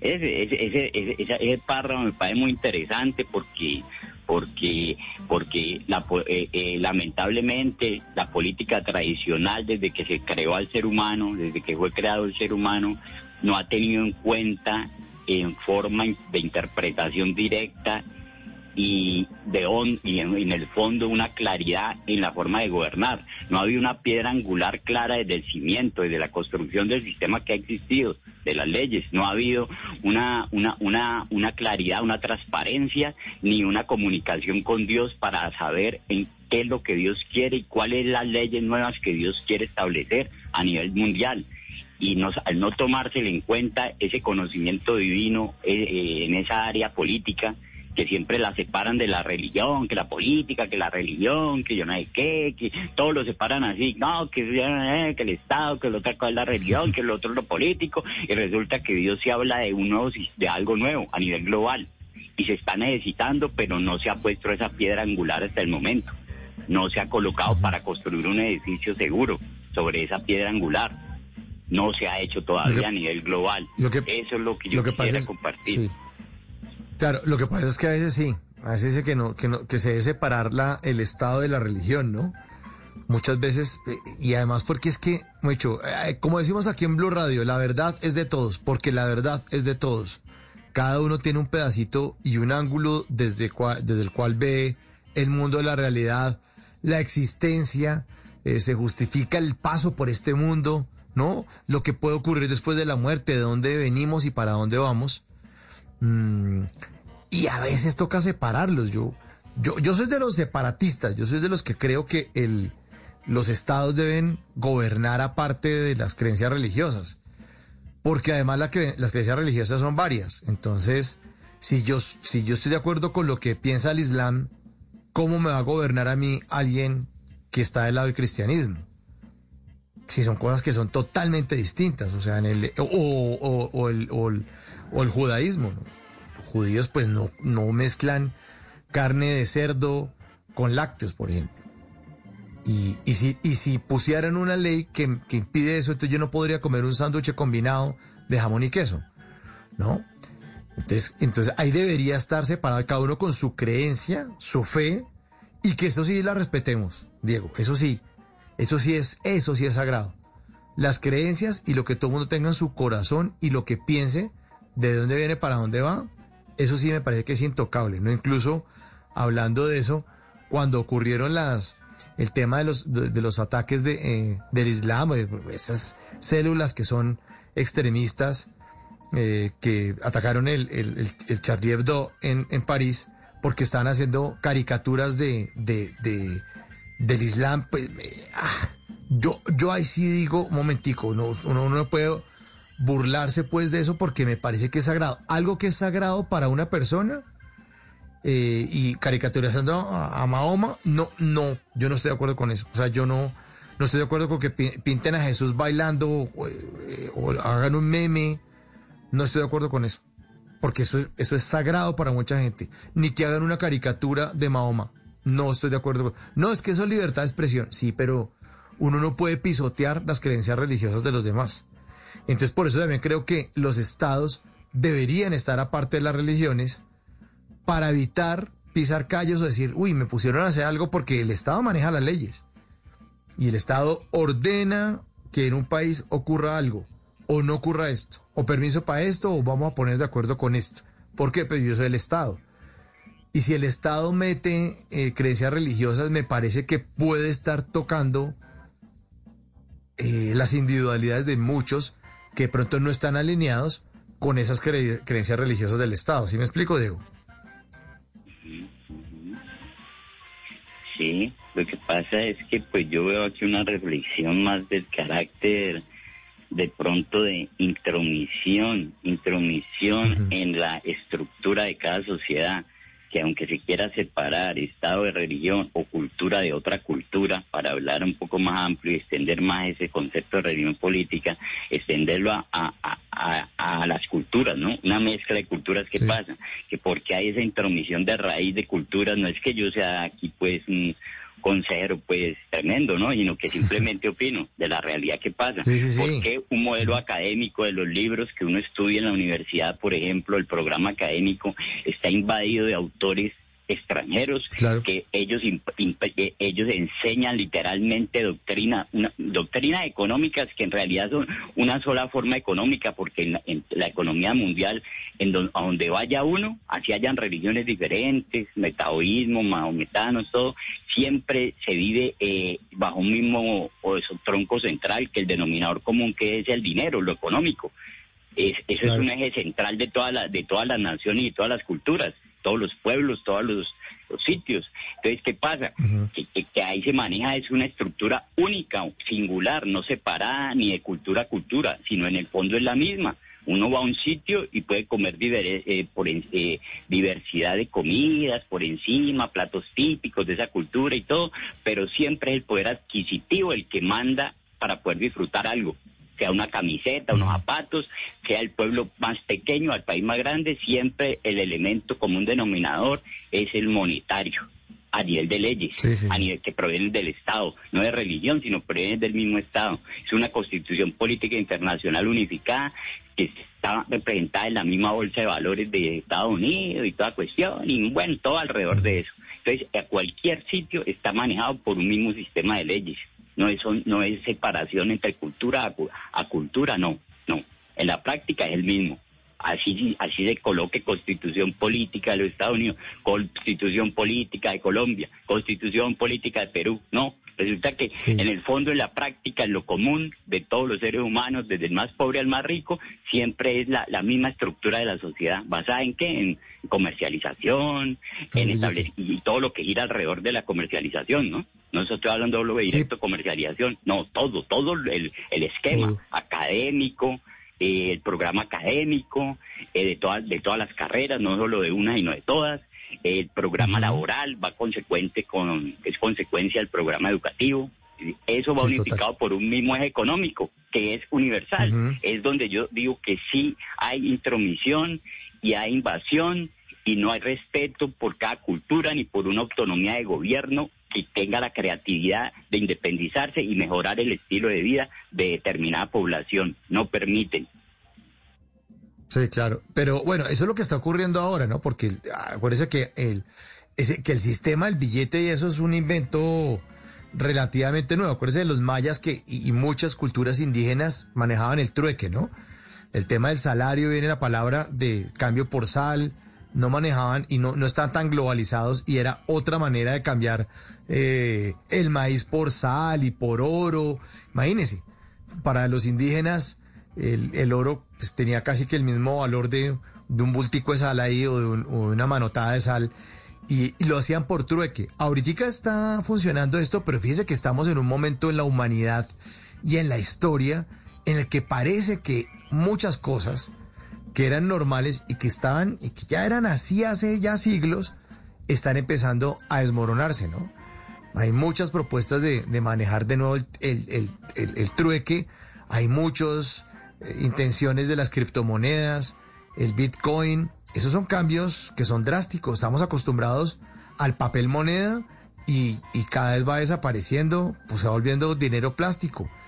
O sea, uno, el tema de la plata es una cosa que uno tiene en el banco, pero no, uno no tiene los billetes, uno lo está viendo. Uno mira el saldo en el cajero, va y consulta cuánto me queda acá uy, quedan apenas 70 mil pesos y estoy muy varado. Pero uno no está viendo la plata. Esos son unos números que le está diciendo uno al banco que usted todavía tiene según su estado de pérdidas o ganancias o su estado de consignación o retiros. Pero, pero eso es lo que funciona ahorita. Lo que se está proponiendo y parece que todo eso se va a desmoronar. Eh, y parece que en unos años también ese tipo de cosas van a, a modificarse. Eso a lo que estábamos acostumbrados parece parece que eso va a cambiar. Estamos en la cuarta revolución industrial y, estamos en un cambio bravísimo. A, ustedes, queridos oyentes, y a nosotros nos van a tocar cosas muy raras, muy raras, porque esta vaina, esto con el COVID, con la tecnología, con todo lo que está ocurriendo, esto va a ser unas sorpresas, sorpresas para todos, ¿no? Diego, ¿usted qué opina? Problema, el problema está, el problema está es que eh, sea en lingotes de oro, en sal, eh, cambiar una mesa por un, por un, por lo que sea. ¿Qué pasa? Que ahí se está cuantificando el trabajo involucrado y la cantidad de materia prima en cada producto, se está cuantificando el costo a nivel eh, en tiempo y todo a nivel de moneda, a nivel de cuantificación de, de trabajo de trabajo y de lo que cuesta la, extraer la materia prima y de la obra de mano y obra. Entonces, ¿qué pasa? Que así así se atrueque en los mayas o en los o en Perú, sitios así muy de hace tiempo, allá, acá. ¿Qué pasa? Que, que ahí siempre va a haber cuantificación en el trueque también. ¿Y, y, y qué pasa? En el trueque hay eh, eh, siempre han existido internamente a nivel de gobierno los clanes. Los clanes son una sociedad socioeconómica por castas, de igual que la capitalista, a nivel de un poco diferente, pero mantiene la misma idea. La misma idea que hay clanes de superioridad y dirección y que manejan las clases inferiores o de abajo en forma vertical. claro, entonces, ese trueque es similar, aunque una forma más primitiva, es similar al mismo capitalismo del papel moneda que existe ahora a nivel moderno. O sea, en el, en el fondo esa esencia es la misma. No, no, no, no cambia. O sea, e, ese no es la solución tampoco, ni el trueque, sino otro sistema, otro sistema que está fielmente escrito y, y, y, pero entonces hay que saberlo comprender como todo en la vida, ¿no? Asimilar, como el que ve un cuadro de un dibujante como Picasso y lo mira, pero no lo, no lo entiende. Le pasó por ahí muy bonito, tan grande la, la, figura y, tan ancho los, los dibujos, pues la cosa que es grande y todo lo, que él hace así, ¿no? Las, amplitudes, como él maneja el lapicero y eso, pero, pero en el fondo él no entiende la idea de lo que quiere transmitir el pintor.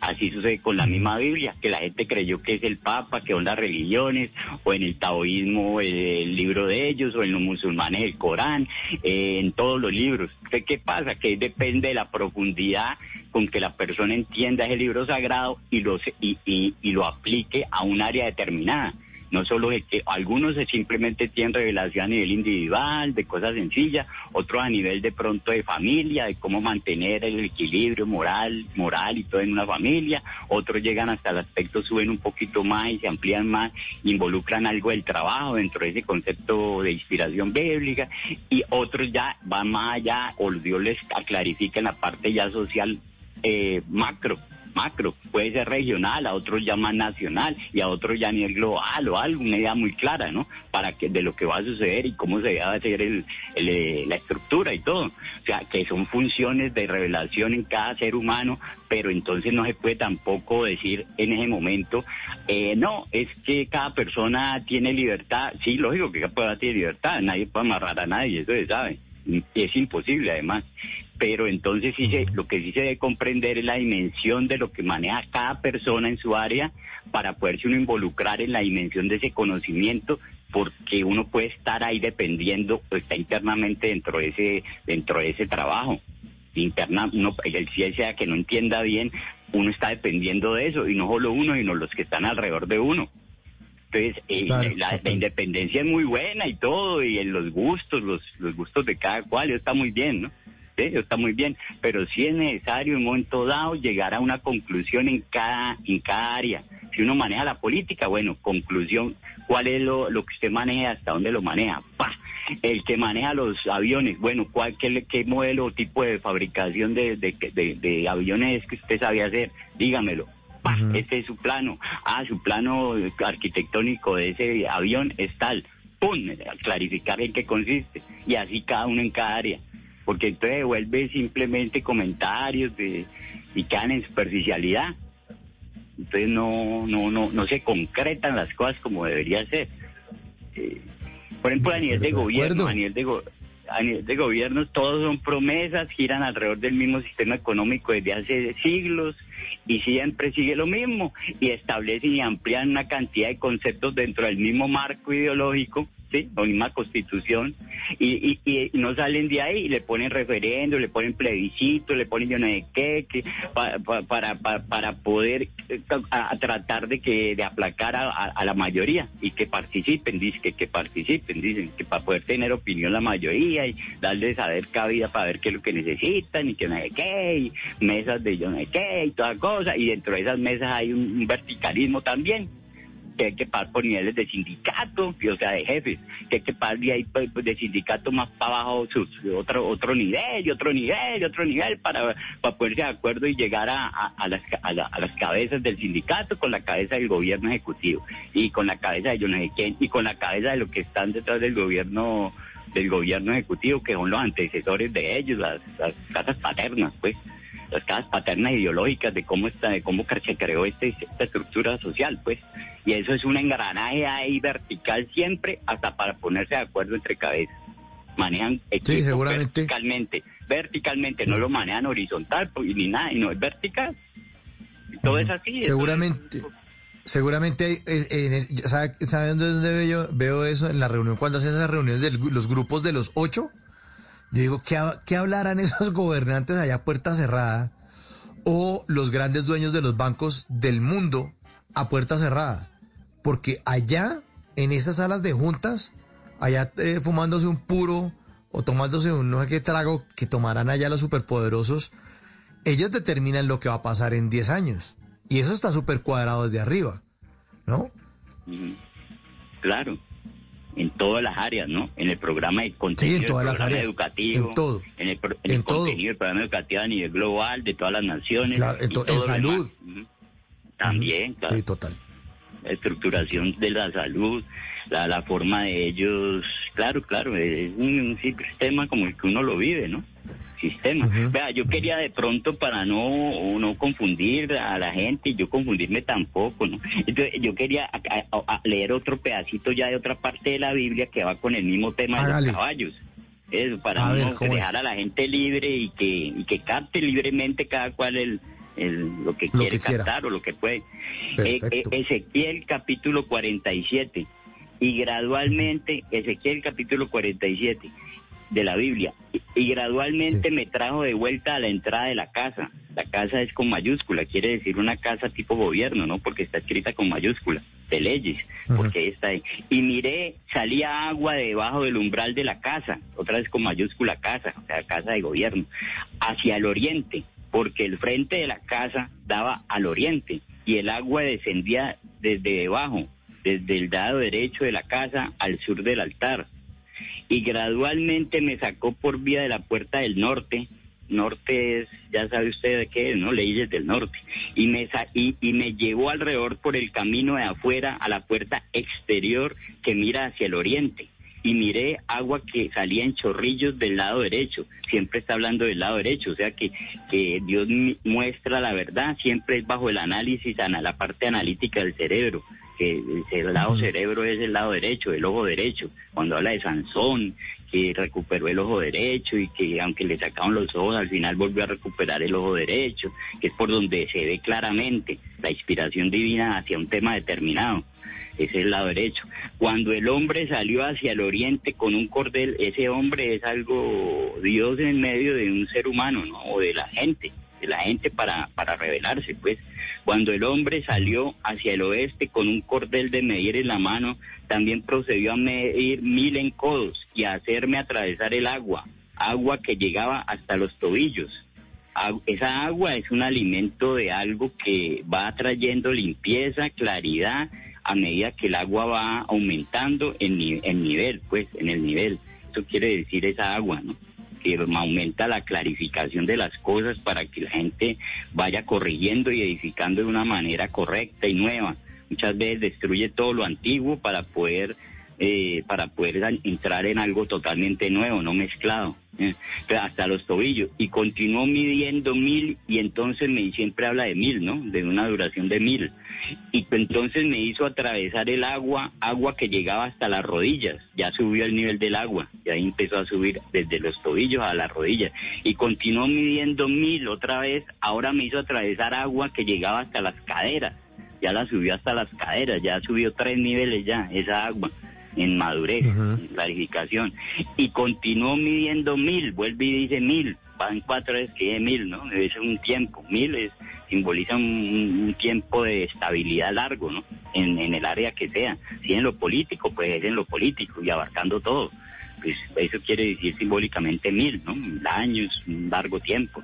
Era un torrente que yo no podía atravesar porque el agua había subido, agua que, que permitía nadar un torrente que no podía ser atravesado. O sea, ahí sí ya no podía hacer nada la persona en ese nivel, porque la caera para arriba queda totalmente la persona humanamente inválida, eh, queda pues limitada, o sea, con límite, pues, y tiene que entregarse en una voluntad abierta a, una, a algo más profundo con Dios. Por eso dice que, subió, que subió el nivel. Ante eso me dijo, ¿has visto esto, hijo del hombre? Entonces me hizo andar y me hizo regresar a la margen del torrente, del agua, pues de la cantidad de agua, el volumen. Cuando regresé, pues mire, en la margen del torrente había muchísimos árboles, en este lado y en aquel lado. No se trata de árboles mm, físicos, porque Dios le quiere hablar es a los seres humanos.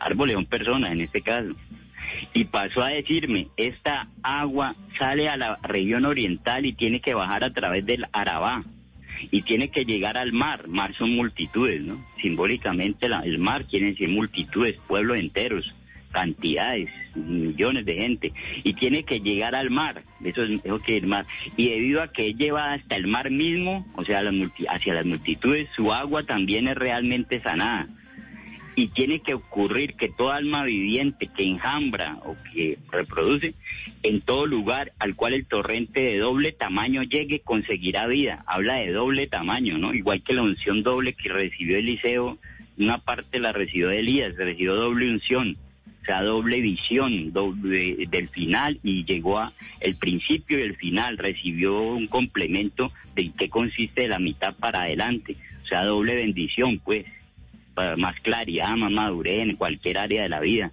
Todo el lugar al cual el torrente de doble tamaño llegue, conseguirá vida. Y tiene que ocurrir que habrá muchísimos peces, en este caso son personas, porque allí es donde esta agua ciertamente irá. Habla de una sola clase de agua desde el principio, no está hablando de un agua, siempre un agua. Y el agua de mar, esa ya es otra agua, será sanada por la agua inicial, que es la que sale en chorrillo, la pura, la que sale pura, esa es otra agua. Entonces la pura sana a la del mar, a la contaminada. Y todo estará vivo donde llegue el torrente todo lo que entró por un chorrillo, pues, de agua pura, ya devolvió torrente de, pureza y, sana a las aguas saladas del mar, que es lo contaminado de las leyes, en este caso que yo sé, estas leyes que dominan a toda la sociedad y es a nivel global porque la misma estructura de, con el mismo eje económico, de interconexión total entre gobiernos y comunicación total y todo eso es una sola cosa. Entonces ahí habla de eso. Y tiene que ocurrir que realmente habrá pescadores de pie a lo largo de él, desde Enguedí hasta Inguedín, llegará a haber un secadero para redes barrederas en sus géneros, sus peces resultarán ser como los peces del mar grande, muchísimos o sea, cantidad de culturas y subculturas pero eh, inyectadas por un sistema diferente. Dicen cantidad de hombres o peces del mar grande, habla, o sea, el pueblo entero, pueblo global, pueblo mundial, muchísimos, dice aquí, inyectados por una nueva ley porque habla de algo purificador, así como existió un viejo sistema tradicional único, solo, y que quieren decir que es diferente, y que cada constitución política es diferente, y que quieren dividir las naciones entre culturas, en la realidad la constitución política es una misma y está interconectada y es unificada a nivel global. Entonces, eso va, tiene que ser inyectado por una nueva constitución también de tipo internacional que tiene que empezar en algún lugar, sí, para dar luz a los demás sitios, pero, pero tiene que tener una nueva piedra angular, no como la que ha existido a nivel global, interconectada y tradicional, que esa también es un solo sistema pero ese ya no sirve, por eso es que todo lado uno ve cosas que esto está mal, pero esto está bien, en el otro no, allá, allá en el otro país es que está allá, está bien, pero acá está mal, y pero siempre hay faltantes, es por eso, porque las leyes son las mismas en, el, en la esencia y en el funcionamiento. Pues entonces, ahí está el problema. No hay una fundación de algo nuevo. Hay sus lugares pantanosos y sus lugares cenagosos y no serán sanados, dice aquí. O sea que hay, no, no todo se va a curar. No a curar. ¿cuál es el problema? Hay sus lugares pantanosos y sus lugares y no serán sanados. A sal ciertamente se los dará. Entonces fíjate que esto es de dos sistemas diferentes según la misma Biblia. Claro. Pero, pero ¿sabe cuál es el problema? Que eso que usted está leyendo no le cuadra a 1.900 millones de personas. No lo pueden entender. 1.900 ah, millones de seres humanos no pueden entender eso que usted está leyendo. Son las personas que hacen parte del Islam en el mundo.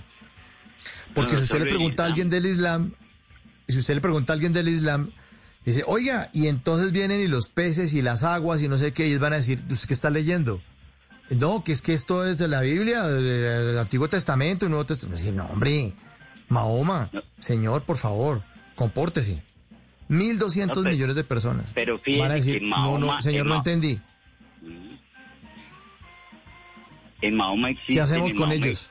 Hay una interconexión. ¿Y qué hacemos con Abraham y ellos tienen al patriarca Abraham, ellos tienen su parte literal. Aquí lo que se trata es de saber que todos pertenecemos a un mismo sistema y que dependemos de, la de, la forma de, vida que vivimos es igual en todo el mundo, no es de, culturas, es las necesidades básicas como se debe proceder y educarse y trabajar y todo una estructuración ordenada bajo leyes que son las mismas en todo el planeta.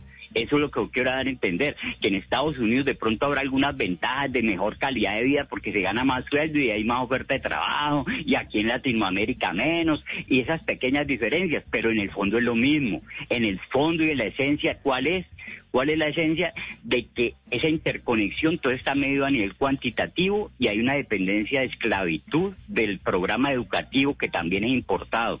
No es propio de ninguna región, sino que es importado y hay una interdependencia que nos manejan desde de las potencias y eso es grave porque eso involucra la forma de vida de todas las personas en todos los países por igual.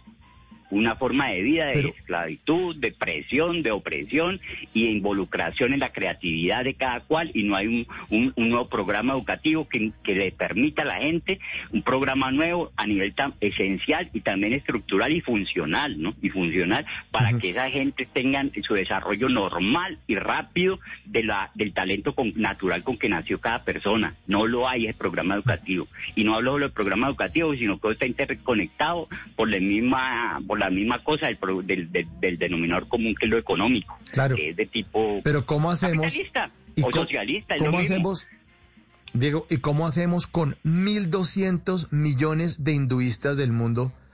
¿Y cómo le explica a uno eso que usted está leyendo y dice, es que así tiene que ser porque es que aquí está escrito? Y va a decir, uno de esos hinduistas va a decir, ¿usted qué está leyendo? No es un libro. Ah, pues lo felicito por su libro.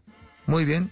¿Usted cree en eso? Sí, pero es que aquí dice que tenemos que hacer. Y los hinduistas, que son 1.200 millones de personas en el mundo, no lo van a entender porque ellos tienen otra forma y otra cosmovisión y otras raíces totalmente distintas y otras costumbres. Será, bueno, yo las respeto, pero pues. Así como dice, como decía Edgar Perea, sean felices, Edgar les dice, sigan ustedes allá en estudio con más información. ¿Qué hacemos? Yo lo que veo es que los hinduistas, los chinos, todos, ellos están eh, unificados dentro de un sistema del mismo elemento monetario que ha existido.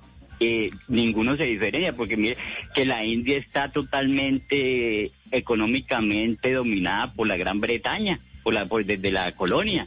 Y el sistema económico que funciona en la India a nivel de producción industrial, porque ya hay industria y todo eso, y tecnológico y todo, y el mismo modelo eco- eh, educativo sobre el cual se basan es importado de la Gran Bretaña de las potencias.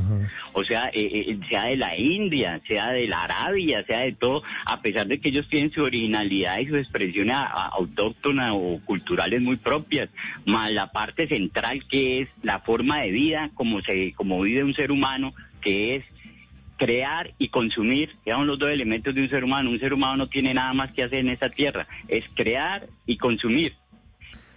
Crear Claro, pero y- los hinduistas- y entonces, eh, pero eso los hinduistas- funciona bajo el elemento universal mundial que es un monetario y es igual para todas las naciones. Pero los hinduistas no están tan pegados del crear y consumir. Yo tengo entendido que ellos piensan distinto. O si usted ve las, las, las creencias religiosas, digamos, de los de, eh, prehispánicas o precolombinas, pues ellos tenían otra, incluso los indígenas dicen que son más sabios que cualquiera de nosotros, que tienen la relación con la Pachamama, que es la madre tierra totalmente distinta, y que cuando llegaron los españoles eso fue una invasión y, y, ellos, tenían- y ellos no estaban pensando en crear y consumir.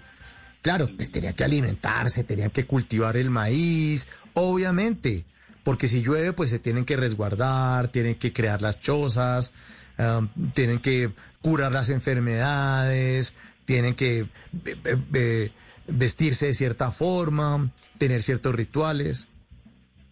¿Y qué hacemos con ellos? ¿Qué hacemos con esas personas que en este momento están en la selva profunda de Colombia, eh, teniendo otra visión de la vida, no de crear y consumir, y están siendo... Hay, hay, hay etnias que no han sido ni siquiera descubiertas por el, por el ser humano. Y hay, hay documentales de eso de gente que dice, no, que no sabe, ni, no sabe ni qué es una cámara, ni sabe ni en qué año es. O sea, para ellos no están en el 2021, ellos están en otro momento de la historia del universo. Y su relación con el universo y con la vida es totalmente distinta. ¿Cómo podría uno explicarles a ellos que lo que toca hacer en la vida es lo que usted está leyendo? No, pues yo, pues, por un ¿Cómo lado, hacemos? pues yo traté de hablar en cuestión de la mayor porcentaje de gente que abarca las sociedades, que es lo que se llama el sistema económico general que existe, que es uno solo, en términos de mayorías, ¿no? De gran mayoría, pues, en sí, primer sí, sí, lugar. Y en primer lugar. Y segundo, pues, eh, que y segundo no eso que eh, eh, ah, segundo que pues ya hablando de Biblia aunque la Biblia en sí es como depende como la capte uno porque aquí puede una persona saber un cura un papa la Biblia y todo y estar, más confundido como lo han demostrado hasta ahora que quién sabe qué porque el, fruto no se ve el fruto en la mayoría no se ve. La gente que tiene una calidad de un nivel de vida alto, a nivel de creatividad, de talentos personales, es muy, muy escogida y muy y cantidad de filtros para poder eh, brillar en su talento. ¿Ya? Entonces, ¿qué pasa? Hay una cantidad de filtros ahí oscuros, son filtros, son filtros de competencia, sí, pero ni siquiera es de competencia leal, ni siquiera porque eh, porque ya eh, empezando porque el, el, comienzo como cada persona arranca es con ventaja empezando por ahí no y, de ahí para allá pero pues, de acuerdo explicando de ahí para allá ni quiero explicar porque eso ya ¿qué pasa? ¿Qué pasa? aquí? Que, lo que pasa es que hay una, una desigualdad total y, y aquí yo lo que acá quiero decir es que hablo a las mayorías, ¿no? Que dependen de, un de unos gobiernos en minoría a nivel de la, del número de población, el gobernante mínimo, ¿no? En comparación a la cantidad de la población, mínimo. ¿Y qué pasa? Que una Biblia abarca, como aunque yo no hablo solo de la Biblia, y no, ya hablé, fue una forma de vida general, de todas las religiones, todas las culturas de todos los sitios, naciones, pero aquí la Biblia como mínimo abarca todo lo que es Occidente, que son millones de millones de gente, ya en términos literal, ¿no? De cultura religiosa, como la, Biblia abarca todo, toda una cultura hemisferio occidental, pero yo no estoy hablando aquí de religión en sí ni de algo literal, sino lo que, lo que quieren decir esos libros sagrados de cómo debe ser una nueva sociedad, que aún no se ve, que aún no se ve porque lo que hay es, por ejemplo, sociedades aisladas, desconocidas o perdidas dentro del sistema general que uno ve, pero son, son comunidades que de todas formas de alguna manera están vinculadas con el sistema tradicional de las naciones, de alguna manera lo están, como decir aquí en Cali, Valle del Cauca, eh, Silvia Cauca, los guambianos yo he ido allá a hablar con guambianos y todas esas culturas que de ellos allá, que son varias, ahí entra a mi misma área de Silvia Cauca. Y resulta que esa gente está totalmente ensimismada y depende en esos cabildos y todo, a pesar de que tienen su autonomía autóctona y propia, así, en creatividad y en cómo se en cómo fabrican, pero todas venden, venden, compran y no salen de ahí y dependen de la, de allá hay, allá hay ejército militar en todos sitios, por allá se ven las bases militares, por allá se ve todo, la economía del pueblo es, economía tradicional, uno va a comprar una rana, un tapete de Silvia Cauca, eso es así, lo mismo, compra, vende, todo alemán, esto vale menos, los indios guambianos vienen a Cali a vender sus productos y todo. Lo mismo, eh, el sistema de vida eh, común, común, básico, lo básico. Yo no hablo de cosas místicas, ni, de cosas legendarias, ni de cosas de doblamientos de no. Yo hablo de lo básico de todos los seres humanos. Es siempre el mismo eje central y tronco central, que es el mismo de todo el planeta. Y eso ya está, hasta el tope y ahí estamos envenenados. Estamos envenenados. Ahí estamos envenenados. Bueno, Diego, hombre, muy buena la charla, muy constructiva, muy chévere. Le queremos agradecer esta noche su presencia en Bla Bla Blue. Ya hemos hablado antes. Le mandamos un gran abrazo aquí. Gracias por dejar que lo acompañemos siempre de lunes a jueves desde la noche a una de la mañana. Y usted como buen oyente, Diego, sabe que despedimos a nuestros queridos oyentes de Bla Bla Blue con una canción que tiene que ver con algo de lo que nos contaron. Pues aquí le tengo una canción del Joe Arroyo que está buenísima para este tema que se llama A mi Dios todo le debo. Sí, a propósito de nuestro querido Diego. Un gran abrazo, feliz noche. Dio la luna también el sol para darnos claro.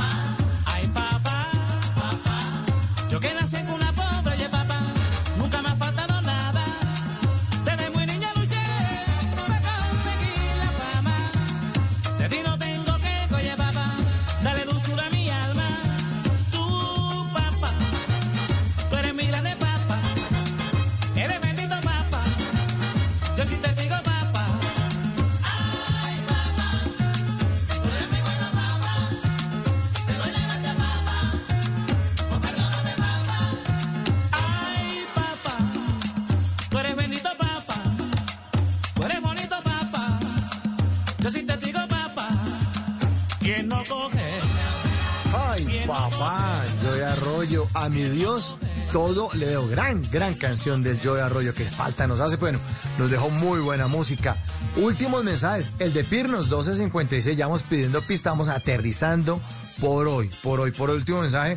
Eh, nos es que eh, no, Mauro, no se meta con la religión, nunca le van a dar la razón. Ellos, eh, aunque no lo acepten, son fundamentalistas. No, aquí no se trata de dar la razón o no tenerla, sino simplemente se trata de respetar. Yo creo que lo más importante es respetar las opiniones de los demás, no atropellarlas y... el apocalipsis? No, Goga, pero ¿cómo se le ocurre decir eso?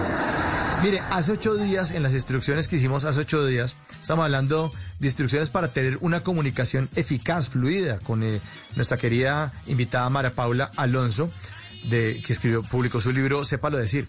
Y ella decía que, que uno no debía decir, no, es que no hablemos de religión, no hable- en esta casa no se habla ni de política ni de religión, que eso es una manera de cortar la comunicación. ¿Cómo así? ¿Por qué no vamos a poder hablar de eso? O sea, con respeto, con cariño, con aprecio por lo que piensa el otro. Yo pienso que uno puede vivir en el país eh, con otra persona que piensa totalmente distinto a uno.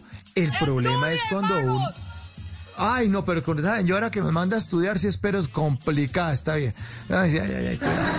Eh, pero, pero yo creo que parte de lo que ocurre en el país es que, eh, y no a nombrar partidos políticos ni nada, sino como que los de un lado quieren que los otros piensen eso, y cuando no piensan eso, entonces los insultan, y los de este eh, lado de la política, eh, cuando no piensan el otro los insultan, y cuando uno se hincha también de un equipo, poniendo en temas de, de religión pasamos, eh, o de política pasamos a fútbol.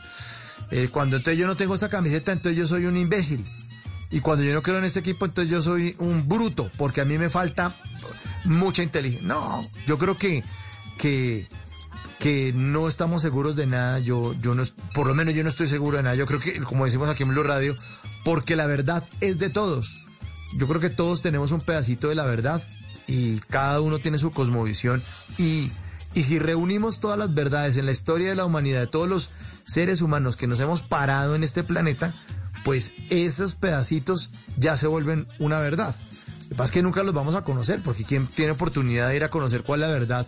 Como estamos hablando de las, de las religiones, o sea, ¿cuál, cuál es la verdad ya en, en, en Bali en este momento, en Indonesia, donde el 93.1% son hinduistas? Pues es una cosmovisión de allá, de, de ese sector del mundo.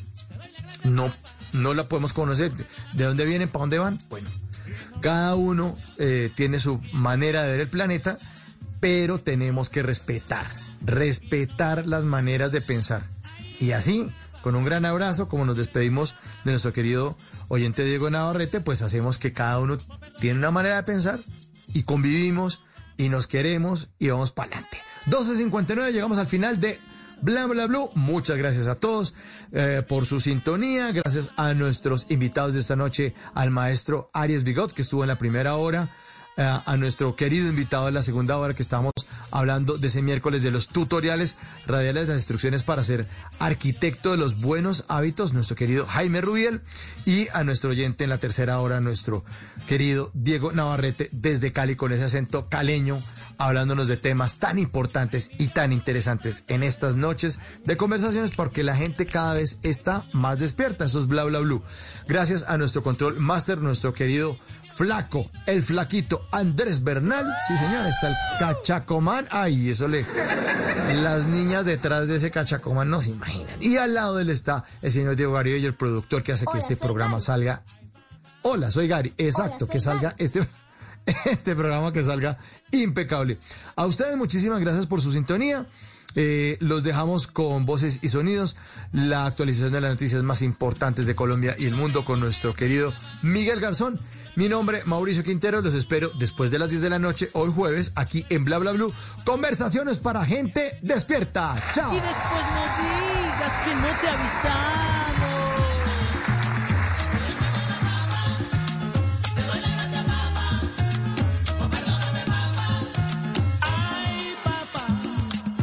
En las noches la única que no se cansa es la lengua. Por eso, de lunes a jueves a las 10 de la noche empieza Bla Bla Blue con invitados de lujo. Yo soy Lorna Cepeda. Yo soy Diego Verdaguer. Les habla Consuelo Les habla el chef Jorge Raúl. Hola, soy Carolina Cuervo. la reina de la música popular. Yo soy Adriana Lucía. Yo soy Tato de Evia. Blue, vamos a echar entonces el pote y el petanco. Con buena música, con historias que merecen ser contadas, con expertos en esos temas que desde nuestra casa tanto nos inquietan y con las llamadas de los oyentes que quieran hacer parte de este espacio de conversaciones para gente despierta. Bla bla blue. De 10 de la noche a 1 de la mañana. Bla bla blue. Porque ahora te escuchamos en la radio.